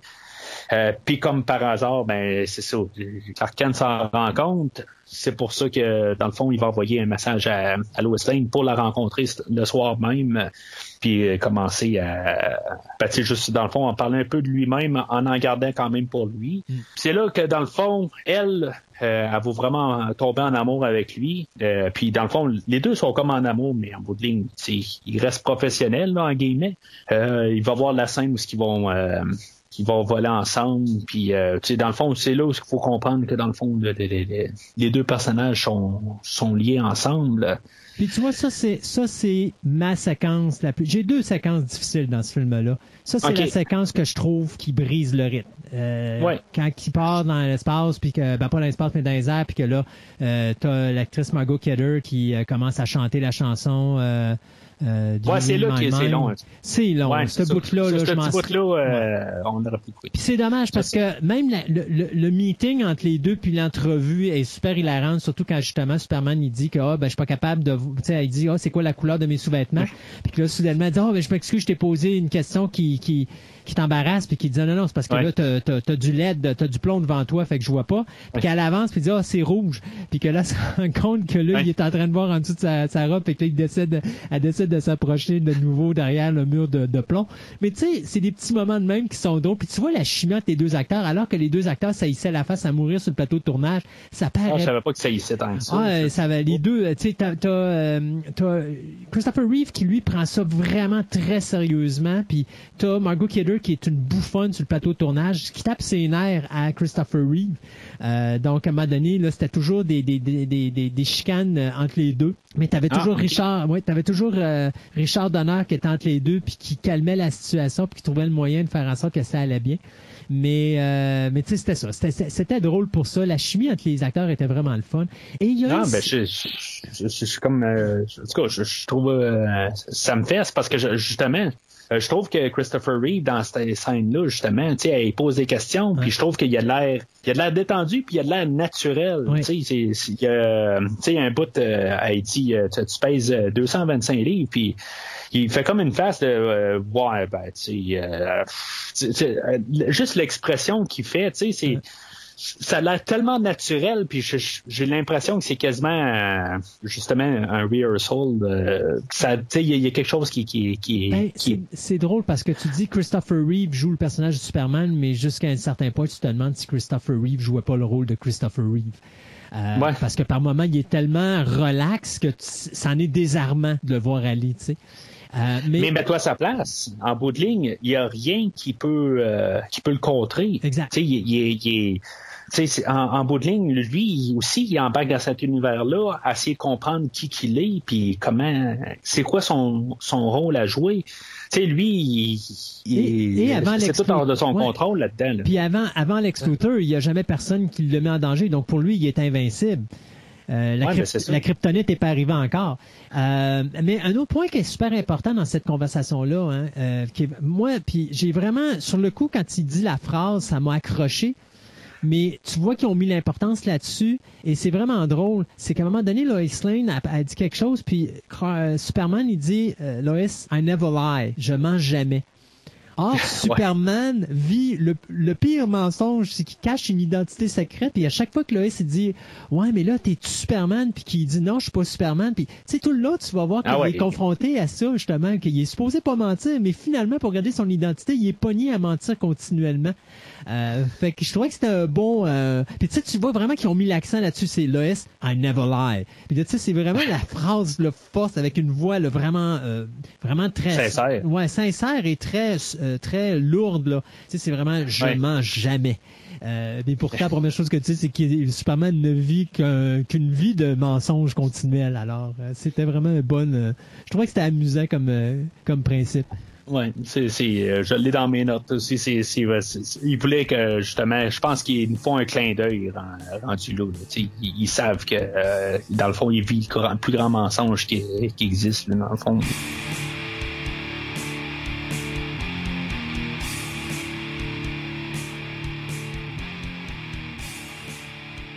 Fait que euh, dans toutes nos, nos, introductions, ben il manquait pas mal euh, l'introduction de, du méchant dans le fond euh, de, de l'histoire, Lex Luthor, puis lui aussi comme Zod, il y a deux personnes avec lui. Soit le personnage de Otis, qu'on parle depuis tantôt, dans le fond, puis Miss Madame Teshmaker. Ouais, ou comme dirait, comme dirait continuellement Lex Mr. Schmucker! Parce qu'il y a quelqu'un qui crie après tout le temps. oui, c'est. Il y, a, il y, a, un bout plus tard, euh, quand il, est face à face avec euh, Superman, encore un autre moment que euh, je pense qu'il était comme spontané, puis que je pense qu'il était pas scripté. Il y a, Superman qui est en face de, de de Lex, puis tout d'un coup, il se met à crier Miss, Miss Schumacher. Puis euh, il y a comme une face qui fait. Euh, puis, la, scène est de loin. Euh, tu sais, ils sont pas rapprochés, fait que tu le vois pas exactement si tu regardes pas vraiment Christopher Reeve. Puis il a l'air comme un peu sauté, puis il fait comme une drôle de face, un peu comme genre, qu'est-ce que tu fais là? Je, je comprends pas tout à fait. Il y a vraiment comme une fraction de seconde, tu vois qu'il y a de la saisie là, par, Gene Hackman qui crie. Mais euh, c'est clair que ça fait partie du personnage. Comme je dis, il va arriver souvent à crier de même, puis il y a jamais de fois que ça devient redondant, puis ça, ça fait vraiment partie du personnage. Puis il y a toutes les lignes qui sont écrites pour euh, pour rire de Otis. Il dit euh, sais, on a une relation avec euh, le nombre 200, c'est mon QI puis ton poids. tu sais, il y a tout le temps quelque chose, puis il y a jamais rien qui est redondant, puis c'est drôle. Mais tu sais, on n'est jamais plié en quatre, mais tu sais, c'est drôle, puis ça, ça tu sais, ça reste quand même allège. Ça allège euh, l'atmosphère. Léger. Ça l'allège, mais en même temps, on sait qu'il est pas bien dans la tête, puis qu'il est dangereux. C'est la prestation de Gene Hackman. Euh, c'est, on, on, va y donner si vraiment, là, euh, ben, euh, comme j'ai dit, j'ai pas vu euh, la filière française, puis il y a eu un Oscar pour ça. Je bah, je dis pas qu'il y a besoin d'un Oscar pour être Lex Luthor, mais toute sa, prestation, il fait qu'il ait le personnage de Lex Luthor. puis en tout cas, je, je sais pas s'il aurait pu trouver quelqu'un égal ou supérieur à Gene Hackman pour être ce personnage-là. Euh, on en a vu plein d'acteurs faire le personnage de, de, de Lex Luthor, puis moi je considère encore aujourd'hui que Gene Hackman est probablement, sinon le. Il y en a un que je vais donner. Il y en a un que je vais euh, que, que, je vais dire que peut-être qui, qui, est meilleur que Gene Hackman, euh, ok, mais il y a quelque chose qui va jouer avec lui aussi. moi, j'ai écouté toute la série Smallville. je l'ai écouté deux fois. Puis euh, c'est sûr que le personnage de Lex Luthor euh, par Michael Rosenbaum, euh, il est là pendant sept ans. Ouais. Fait qu'en sept ans, tu as le temps d'élaborer un personnage, puis de voir toutes ses façades. Puis, je veux dire, il y a quelque chose qui joue pour lui là-dessus. mais pour le, une heure et demie qu'on voit Gene Hackman euh, dans le film de Superman 78, euh, euh, il est phénoménal. Mais écoute, moi, la raison pourquoi je considère que Gene Hackman dans le rôle de Lex, c'est probablement le top pour moi, c'est que tu peux, sais, au niveau de son rôle, il va jouer le personnage d'une façon totalement normale. Il a de l'air d'un gars qui a de l'air complètement halluciné, qu'il pète un gasket à droite et à gauche, mais tu le sens qu'en arrière, il est hyper dangereux, puis que même quand il dit des affaires qui n'ont pas de sens, il, a toujours, il est toujours en train de réfléchir en arrière à une solution à un problème que tu vois pas en avant de toi, parce que lui, il est comme, OK, c'est-tu quoi, toi, t'es dans Superman 1, mais moi, je suis déjà rendu dans Superman 3. Euh, puis, puis ça, tu le vois pas. J'ai jamais vu un autre Lex Luthor faire ça dans n'importe quoi, incluant euh, Rosenbaum dans, dans Smallville, tu sais. Euh, mais c'est sûr que là, on parle d'un jeune Lex Luthor. C'est ça. Il est toujours en arrière. On parlait, on parlait ça toujours. qui est intéressant. C'est ça. On parlait toujours d'un jeune Lex Luthor qui commence. Là, on parle d'un Lex Luthor où est-ce que vraiment, il faut que tout de suite tu comprennes que le gars, c'est pas seulement, même s'il est entouré d'imbéciles, c'est un génie, le bonhomme. Puis il mm-hmm. trouve le moyen d'avoir des, des, réponses à tout. Et euh, mais c'est sa façon d'amener le personnage qui est loufoque, mais même en étant loufoque, il demeure quand même un personnage qui garde euh, une certaine crédibilité. Puis tu sais, une séquence, puis même si je t'amène à la fin du film, la séquence où est-ce que Lex Luthor, euh, il se fait amener en prison par Superman, puis que le, le, le, le, gardien de sécurité, la, ben, le gardien de la prison lui demande c'est qui, puis tu le vois qu'il la regarde, puis là, il redresse son dos, puis il enlève sa moumoute, qui est totalement ridicule, mais il va dire, je suis le plus grand génie criminel de tous les temps, Lex Luthor. Puis là, tu viens de comprendre le personnage. autant il est, il est bouffon d'un bord, mais autant il est excessivement intelligent de l'autre bord. Puis que même quand il est en prison puis qu'il est arrêté, c'est pas fini. C'est juste un petit step back. Je vais revenir. Puis mm-hmm. ça, c'est la magie de Gene Hackman que j'ai rarement vu dans un personnage ou un acteur qui a interprété le personnage de Lex Luthor en dehors de ça. Là. Tu, tu, parles de la fin puis la moumoute. Euh, puis tu sais, au courant du film, tu sais, pour, pour un puriste de Superman, on va dire, euh, voyons, euh, Lex Luthor a des cheveux, tu sais, mais il nous envoie plusieurs petits indices qu'il est chauve. tu sais, on voit les moumoutes, puis même euh, quand on tombe à, ce qu'on va parler là, euh, un peu plus tard, euh, où ce que quand ils vont chercher les, les, les missiles, ben il change de, de, cheveux, tout d'un coup il est rendu roux, là, tu sais. Fait que, tu sais, il y, a des, y a des petits indices là, pour dire qu'il y a. De toute façon, tu les vois quand est dans, sa, dans, dans, dans, son espèce de domaine. Tu les vois, mm-hmm. les, les, perruques sont installées sur des, sur des fausses têtes. Là.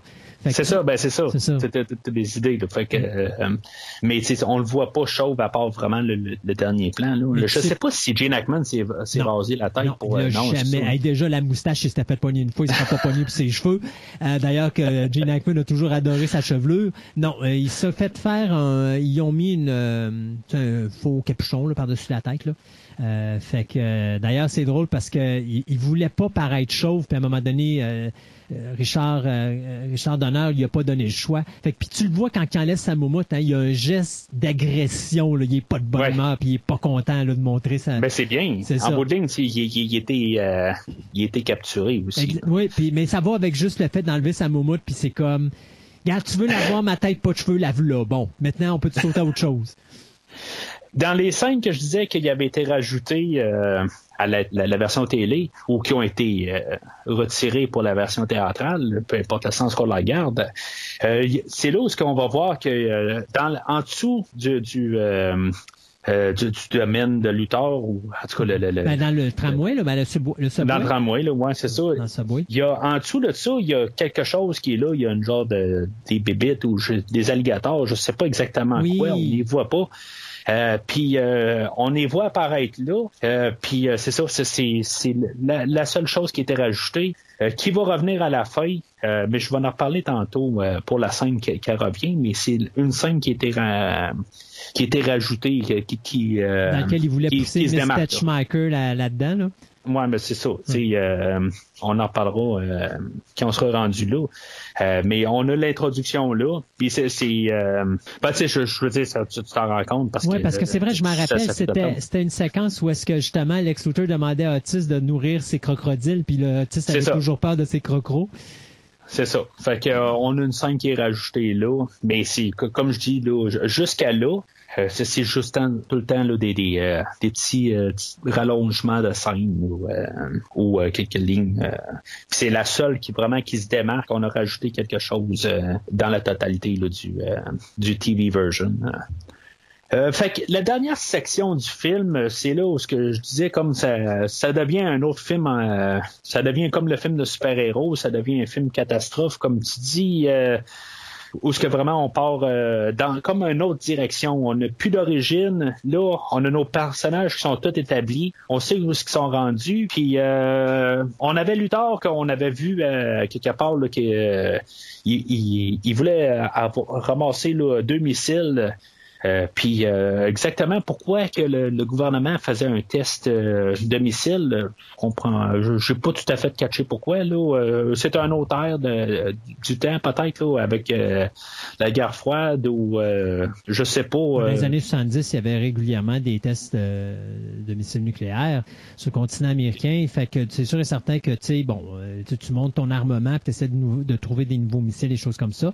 Ça arrivait, mais ça arrive encore aujourd'hui, c'est juste qu'on n'entend pas parler on a comme euh, euh, l'équipe plus tard, si on veut, euh, en, action pas mal, où ce qu'ils vont ils vont aller chercher les missiles. Puis on va apprendre qu'ils vont avoir tué même deux personnes pour avoir qui, qui, avaient trouvé la kryptonite. Je sais pas, ils ont amené ça à un musée puis ils ont tué deux personnes pour aller. parce que dans ses recherches, dans ses recherches, Lex Luthor va découvrir que selon les, les les euh, directions que Superman a données à Lois, va découvrir où se trouvait Krypton et va découvrir que sur Terre, en même temps que le vaisseau est arrivé, est arrivé des fragments de la planète euh, de Krypton qui font bien sûr de la kryptonite. Et donc, euh, face à ça, ben, il a réussi à mettre la main sur un morceau de kryptonite pour pouvoir arrêter Superman. Comment qui sait que la kryptonite va arrêter Superman? On le sait pas. Ah, il a misé fort. Il a, misé, fort. Ah oui. Mais on en reparlera de, de Mais écoute, est-ce qu'il a est-ce que musé plus fort sur la kryptonite? Pour arrêter Superman que de dire à Otis d'aller chercher les codes puis de changer les codes sur les missiles nucléaires pour l'envoyer à bonne place. Moi, personnellement, je trouve qu'il prend beaucoup de chance, Lex Luthor, dans sa vie, là, pour se mettre des troubles. Ben c'est ça que je, me disais à quelque part, je me dis, tu sais, puis je trouve ça le fun parce que ça devient l'acte à Luthor là, tu sais, c'est puis il, aurait pu arriver puis juste être 100% euh, full efficace. Puis tu sais, on, voit que ça marche pas tout à fait, ça, ça rajoute la, la, légèreté un peu, mais tu sais, on, on embarque un peu dans le côté Luthor, puis on voit un peu qui qu'il est euh, dans, ce acte-là. Puis je trouve ça le fun qu'on a pris notre temps, même si ça sert absolument rien.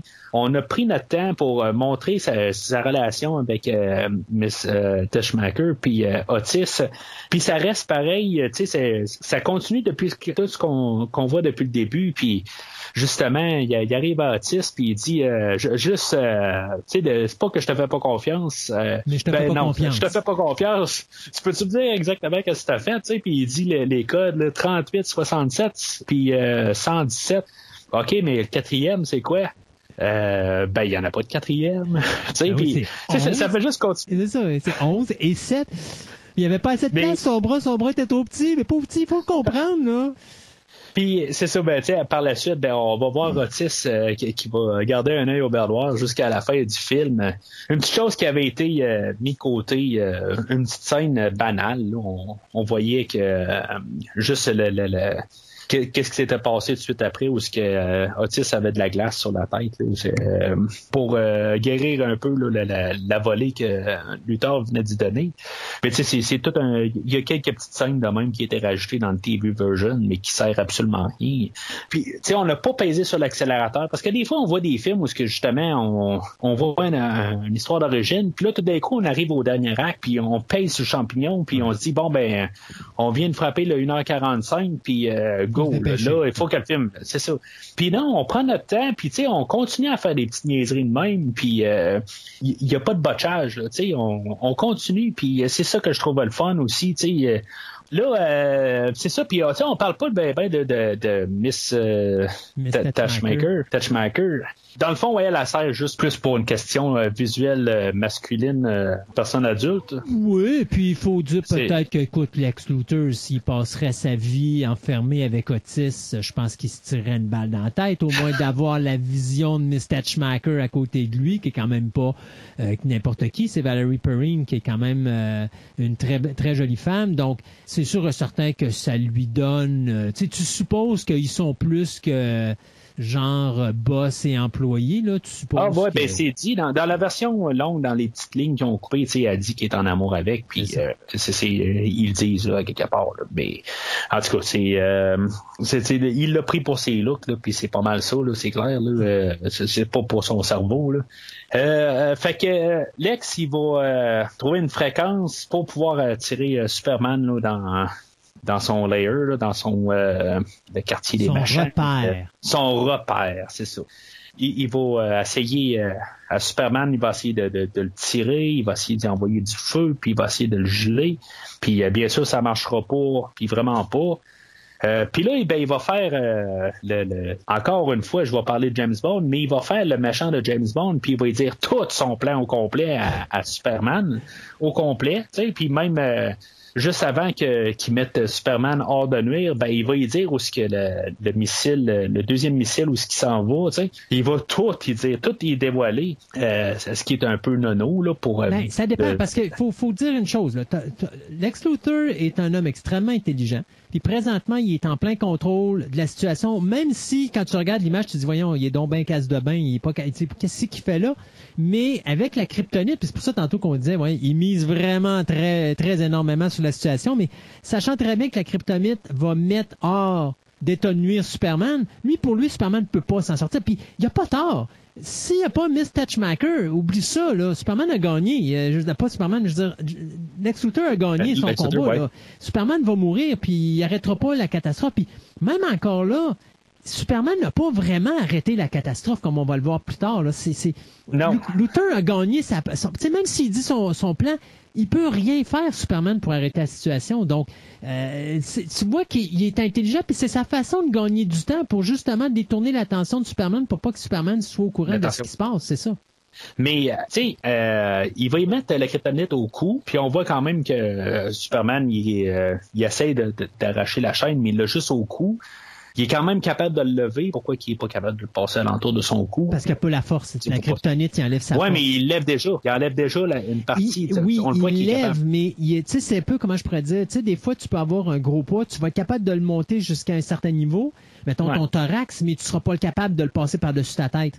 Alors, mais il est capable euh, de, respirer sous la terre dans, dans de la lave, mais il est pas capable de respirer dans l'eau. Attention, quand il est sous la terre, puis qui est dans la lave, il est Superman. Quand il est dans l'eau, il est redevenu humain parce qu'il a la kryptonite autour du cou. Ouais, c'est ça. C'est ça que euh, je me suis donné ça comme explication. la kryptonite, finalement, ce qu'elle fait, c'est qu'elle semble enlever justement l'effet colle, ben, l'effet colle soleil, notre soleil sur le système à Superman puis qui lui donne ses facultés.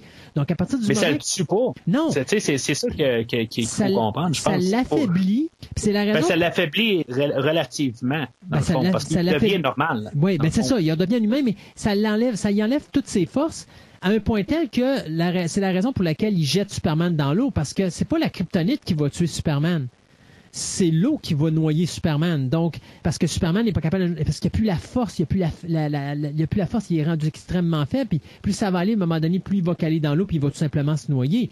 Euh, Mais il réussit à comme se rapprocher de plus en plus du bas. Si tu regardes où ce qui est placé là, dans le, petit bassin, là, tu vois qu'il est, il est tombé d'un extrême puis il est rendu à peu près à un mètre de l'escalier. Il, il est rendu. Mais s'il n'y a, pas, s'il y a pas Touchmaker qui arrive, euh, tu le vois couler dans le fond. Il c'était fini pour lui, il se noyait. Là. Fait que c'est Touchmaker qui va vraiment le ramener sur le bord. Puis quand elle va y enlever euh, sa chaîne, après bien sûr, il va donner un ah baiser parce que écoute, il faut, faut, faut abuser un peu quand même. Euh, c'est là qu'il a sa force. C'est ça, en, bout de ligne. C'est, c'est, c'est elle qui, ben oui. Ben oui, mais c'est elle la vilaine. C'est pas Superman. Superman n'aurait jamais fait ça. Voyons donc, c'est un good guy. Non. Ben, il va le faire à, à Lois Lane un petit peu plus loin, mais. Ouais, ben là. Euh, faut toujours que tu trouves des mauvais côtés, là, pour faire en sorte que Superman soit pas un good guy. Tu devrais pas faire des choses comme ça. Oh non, je pense. Honte à toi, Superman. Honte à toi. Puis, euh, fait que, elle va sauter dans l'eau, puis elle va sortir de là, comme, comme on disait. Euh, pendant ce temps-là, Lois Lane puis euh, Jimmy Olsen sont dans le désert. Euh, j'ai pas pris note dans. Ben, ils sont sur le bord de. C'est ça, l'espace de tranchée de Sant Andreas, là.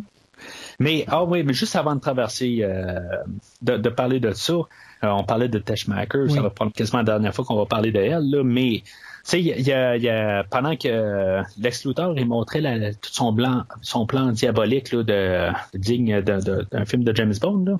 À terre, Otis il va mettre tout le, le, plan puis comme toutes le, toutes les nouvelles, euh, les nouveaux, euh, pas les nouveaux pays là, mais euh, les nouveaux États qui vont construire. Là. Il y a Lex, euh, en tout cas, il y a une plein d'affaires qui s'appellent Lex.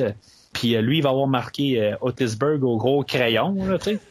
Mais t'as-tu remarqué aussi, parce qu'il dit, euh, mais euh, Miss Teshmaker, elle, elle, a sa place aussi. T'as-tu remarqué qu'est-ce qu'il a marqué? C'est Teshmaker Peaks. je l'ai trouvé bien drôle. quand il a dit ça, je me suis dit, ah, je n'ai pas remarqué, fait que je suis reculé, puis ça sur pause. J'ai trouvé ça bien drôle, tu sais.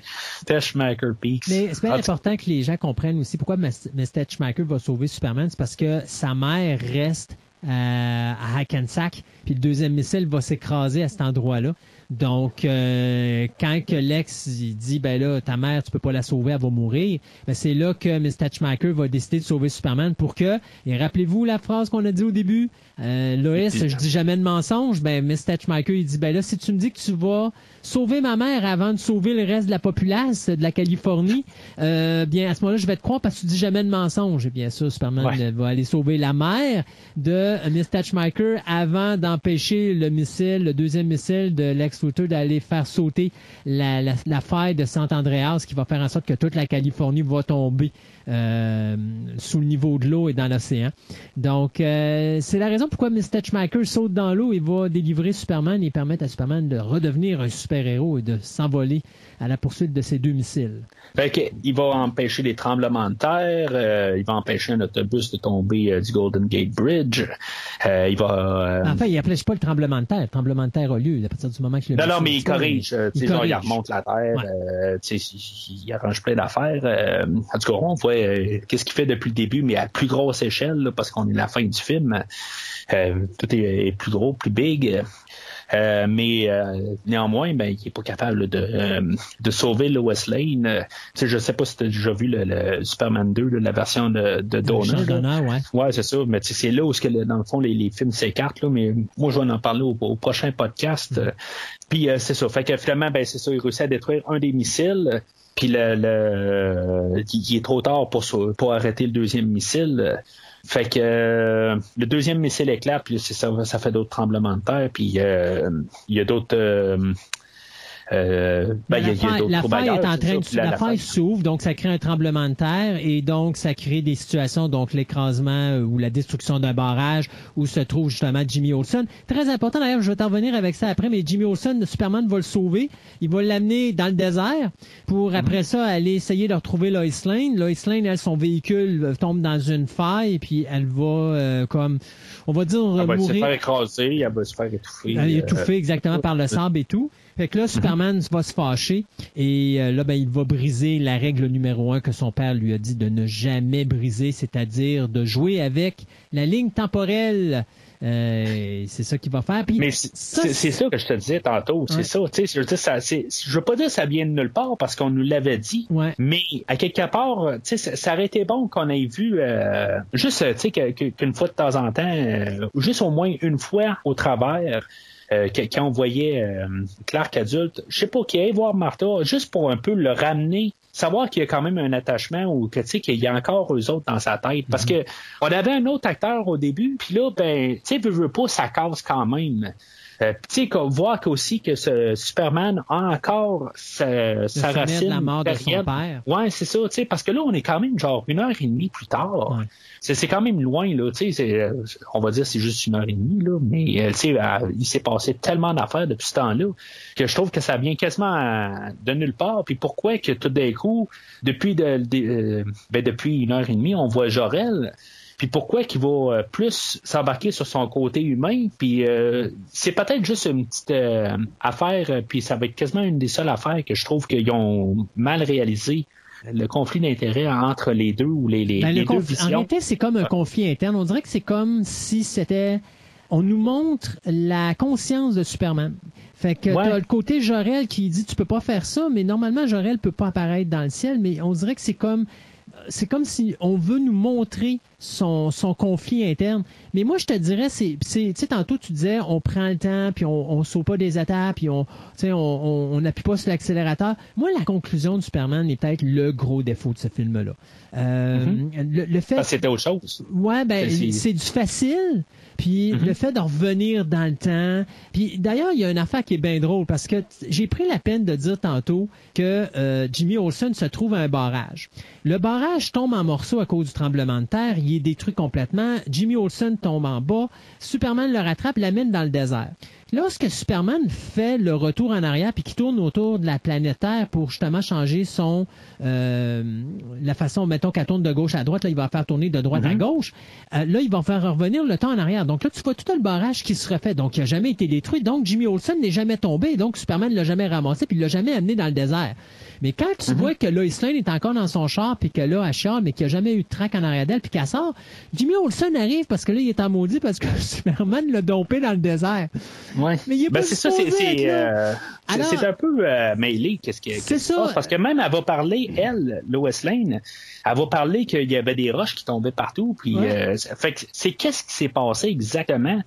Euh, puis que c'est pas passé. Il, il, a retourné dans le temps quand? Il, il a retourné juste quand les missiles ont été lancés, puis ben, juste dans le fond Lois Lane qui était sauvée. En réalité, elle, ce qu'elle parlait, c'est surtout qu'il y avait la station-service qui avait explosé parce qu'effectivement, elle, elle a explosé. Le temps est pas revenu assez en arrière pour dire que ça s'est pas arrivé. Et les euh, espèces de, de de poteaux électriques et de téléphones qui tombaient dans le chemin, qui, qu'elle évitait. Mhm. Puis les roches, parce que oui, quand elle tombée en panne, son char roulait plus, mais il y a quand même des roches qui sont tombées à côté de son véhicule. Si tu calcules là au début, avant que la faille arrive par en arrière, il y avait déjà mhm. des, des roches qui tombaient à proximité d'elle.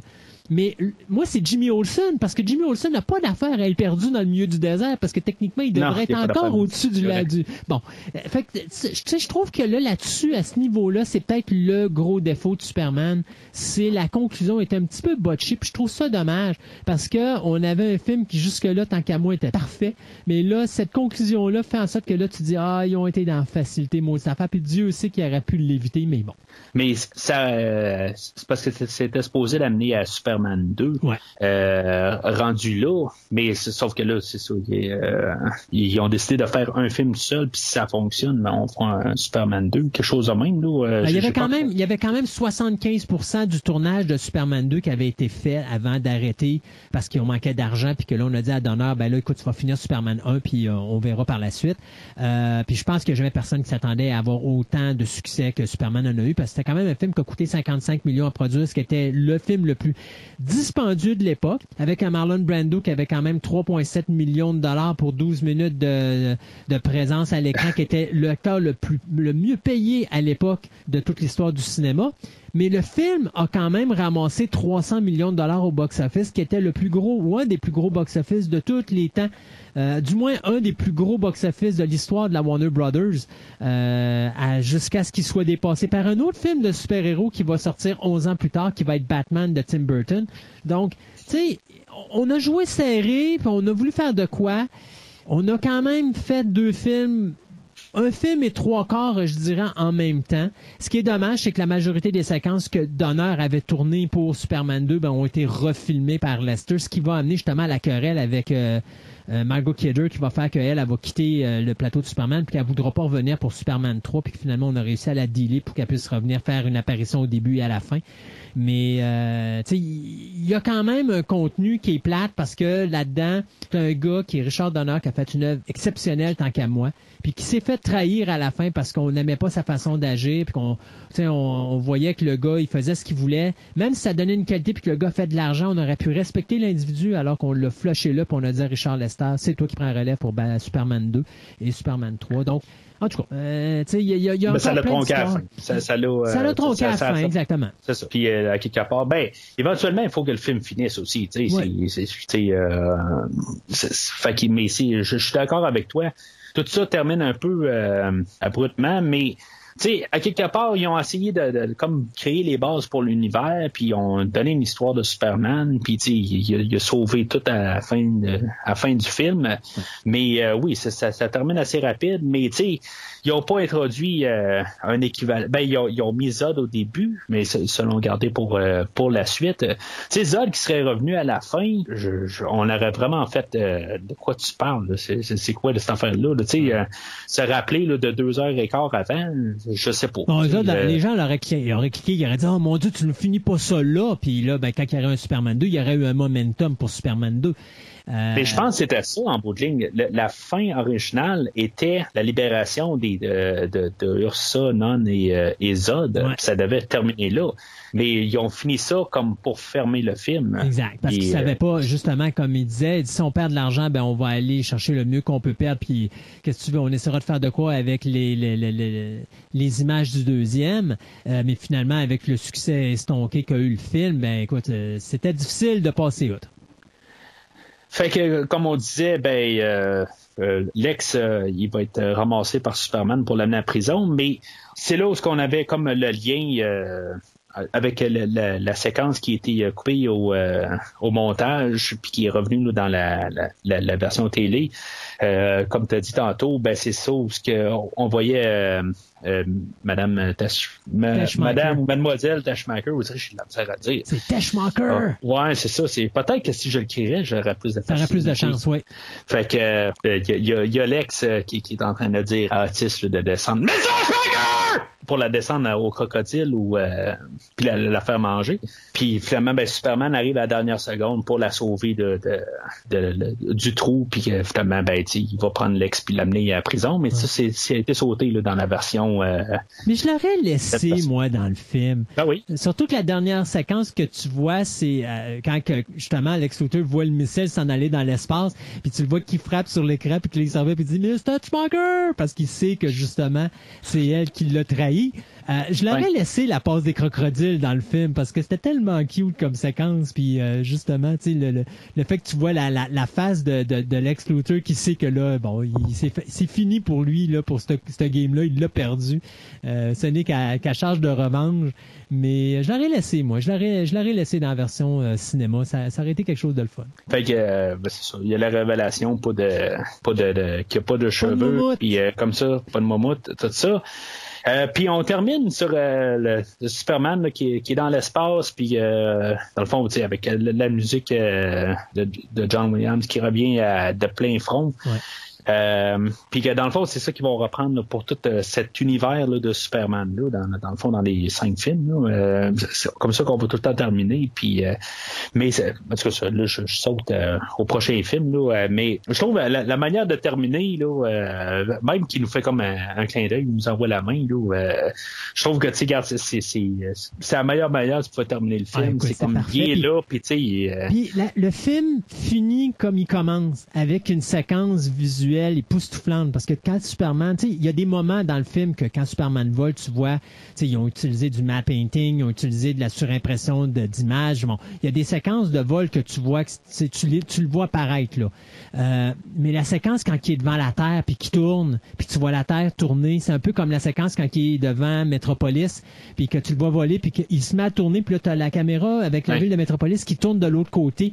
C'est des séquences qui sont sublimes, surtout pour la période où ils ont été faites et qui font mhm. croire que euh, finalement, oui, c'est vrai, un homme peut voler. Euh, et cette séquence finale-là était parfaite pour ça parce que tu croyais encore là avec cette dernière image-là, tu disais, OK, Superman existe vraiment, puis j'y crois je trouve ça plate de ne pas l'avoir vu au cinéma. J'aimerais ça, là, vraiment bien le voir, euh, le film. Ah. Ça doit être quelque chose quand même. Euh, il y, y, a certains plans qui ont euh, un petit peu mal vieilli, là, mais c'est normal parce que de, toute façon, là, il y avait limitation de l'époque. Oui, puis il y avait la oh, limitation de l'époque. Mais même là, des fois aussi, il y, a un, certain budget après un bout aussi. Ils veulent, ils veulent compléter les effets spéciaux, mais des fois, ils ont tellement d'effets spéciaux que des fois, il y en a qui qui paraissent un peu douteux. Là, euh, tu peux pas réussir à 100% tes, tes, euh, tes, effets spéciaux, mais pour la générale, là, euh, effectivement, ils, peuvent, ils ont réussi à faire à croire qu'un homme peut voler. Sans numérique. Sans numérique.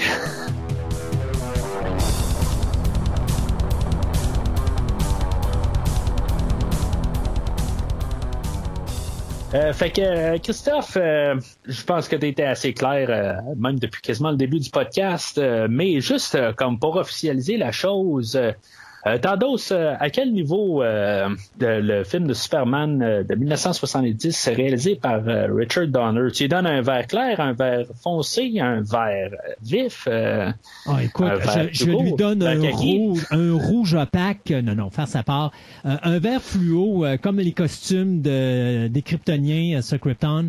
non, écoute. Ça, c'est Green Lantern. Ouais, c'est ça. Mais faire sa part, Superman, pour moi, c'est le film de super-héros sais, il y a beaucoup de gens qui vont dire, ouais, mais écoute, les Avengers, c'est bien meilleur, puis les, les, les X-Men, c'est bien meilleur, mais. Ouais, mais il n'existerait pas sans ça. Exactement. Et il faut se, se redire que quand vous écoutez ce film-là, vous devez revenir en 1978 avec la technologie qui existait à cette époque-là. Et c'est la raison pourquoi je dis que Superman de Movie est le meilleur film de super-héros de tous les temps, parce que non seulement c'est celui qui va lancer indirectement les débuts de ce qu'on a connu dans le domaine du cinéma, parce que c'est Batman 89 qui va finir la job et qui va nous permettre après ça d'avoir beaucoup de films de super-héros là, de haute qualité. C'est pas Supergirl? Euh, non, c'est pas Supergirl en 84, définitivement pas. Malgré que Superman 2 va quand même faire une bonne job dans les circonstances, mais visuellement ce film-là était époustouflant. Et comme je dis, moi je vais encore me rappeler de trois choses. La séquence du début, lorsque le thème commence, qui est encore pour moi le meilleur main theme ou le générique d'introduction que j'ai vu de ma vie au cinéma.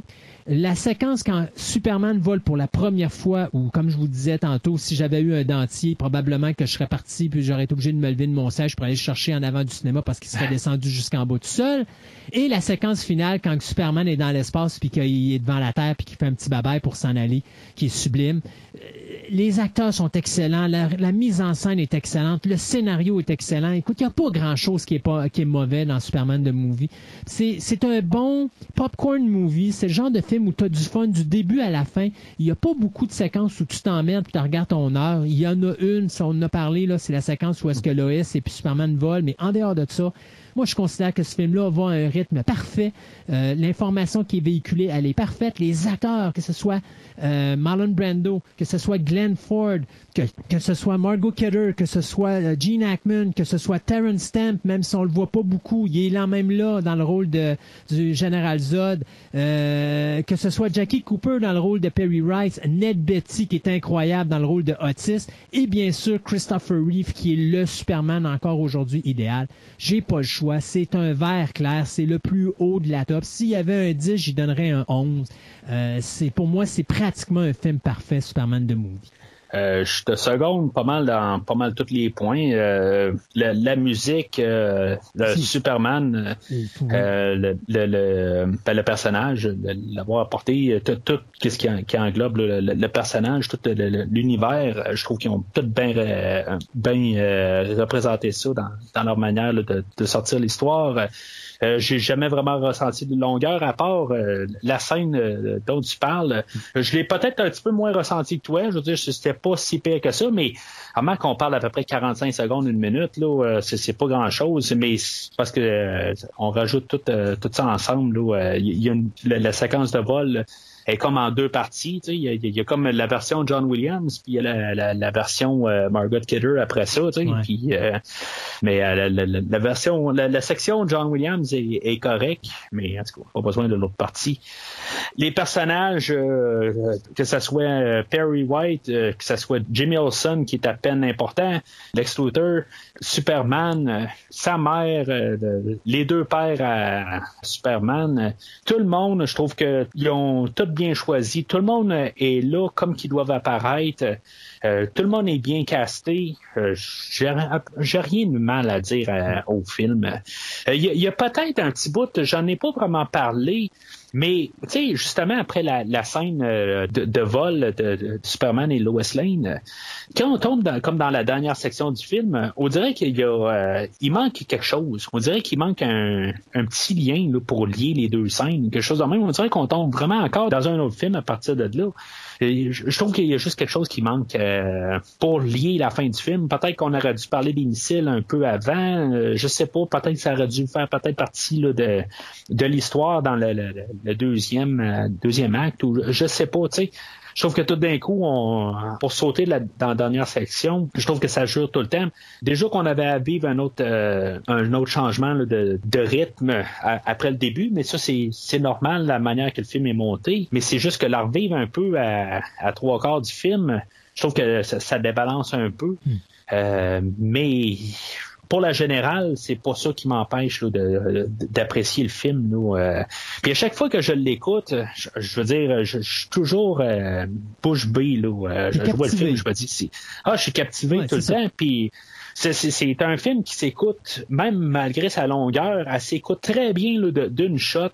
Euh, comme j'ai dit, la version théâtrale, elle reste euh, nettement supérieure à la, version télé. La, version télé, là, elle fait pas trop de mal. C'est pas euh, la pire affaire qu'il y a, mais elle reste quand même. elle, n'est pas, est pas, utile, vraiment. Non, elle n'est pas utile, mais. à part la séquence des crocodiles que j'aurais laissé.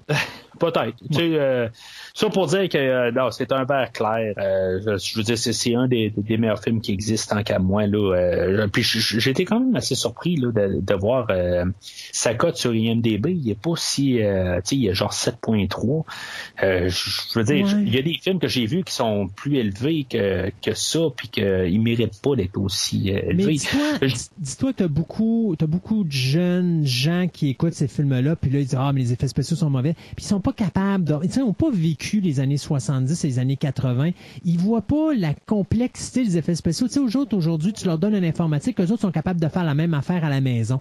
Euh, donc, c'est sûr et certain que de voir un film comme Superman, euh, tu es habitué au gros Big Badaboom à la Transformers, de revenir avec un film très terre à terre, parce qu'il y a beaucoup de monde qui vont dire, hey, le temps qu'ils prennent à, à, nous parler puis à nous présenter les personnages, on aurait pu sauter ça out puis nous présenter une tornade et puis euh, faire mourir Papa, Pen, Papa Ken dans la tornade, un peu comme dans Man of Steel.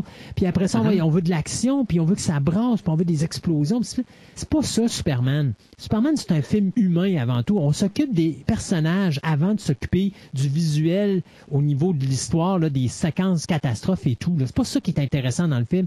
C'est la réaction des personnages un envers l'autre et euh, comment qu'ils évoluent dans, dans les circonstances dans lesquelles ils se retrouvent c'est du vieux, c'est du old school movie qui marchait très bien à l'époque puis qui font en sorte que j'adore, moi, la période des années 70 et des années 80 au cinéma, beaucoup plus que les années 2000 ou 2010, où là, on oublie le côté humain des personnages puis on se pète juste sur le visuel, ce qui est plate. Alors, moi, je pense que c'est la raison pour laquelle Superman n'a pas une cote si élevée, genre peut-être un 8 ou un 8.5 sur IMDb. Je pense qu'il y a beaucoup de gens qui, eux, pour eux, c'est plate Superman parce qu'il se passe rien, alors que Man of Steel, c'est bien meilleur parce qu'on voit plus de choses, puis il y a plus de destruction, puis il y a plus de buildings qui s'écrasent, puis plus de monde qui meurt, puis bon, c'est ça.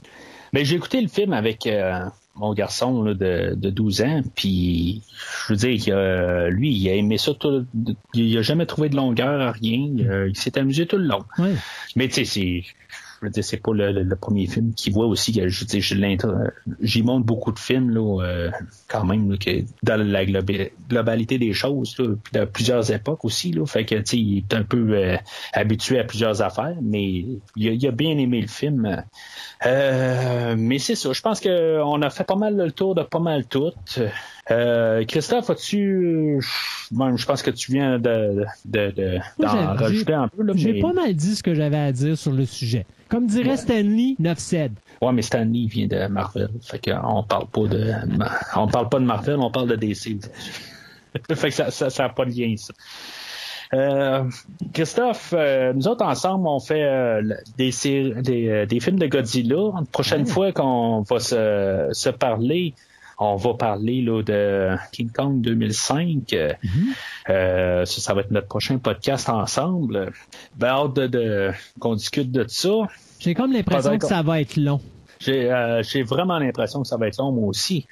Puis, euh, ben, c'est ça, euh, éventuellement, on va parler de Shin Godzilla, puis on va parler de, du euh, Monsterverse de l'univers de King Kong et de, Godzilla présente, la, version américaine.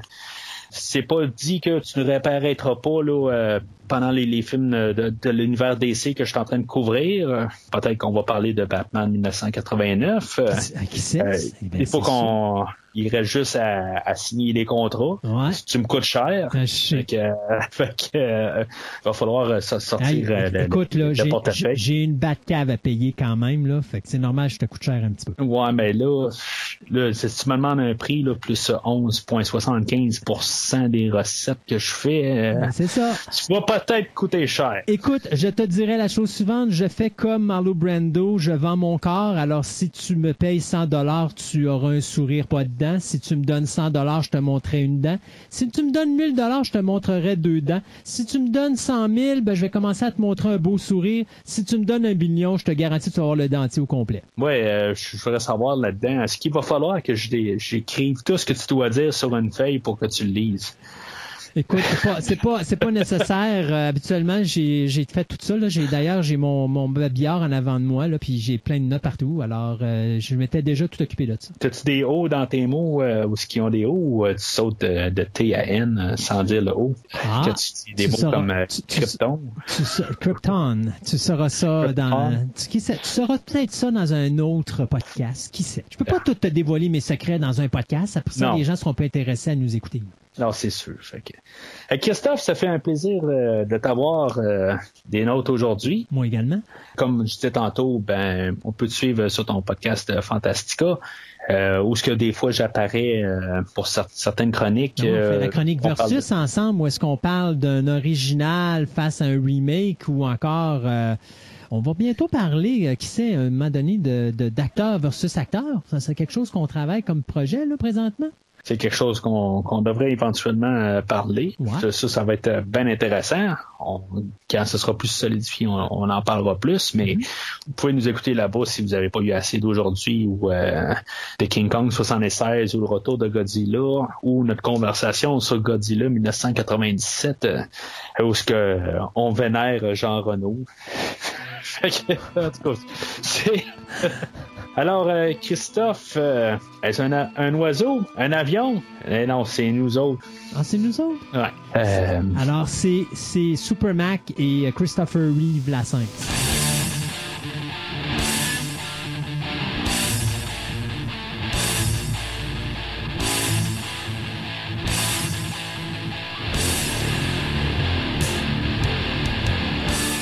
Merci d'avoir écouté cet épisode de Premier Visionnement. J'espère que vous vous êtes bien amusés.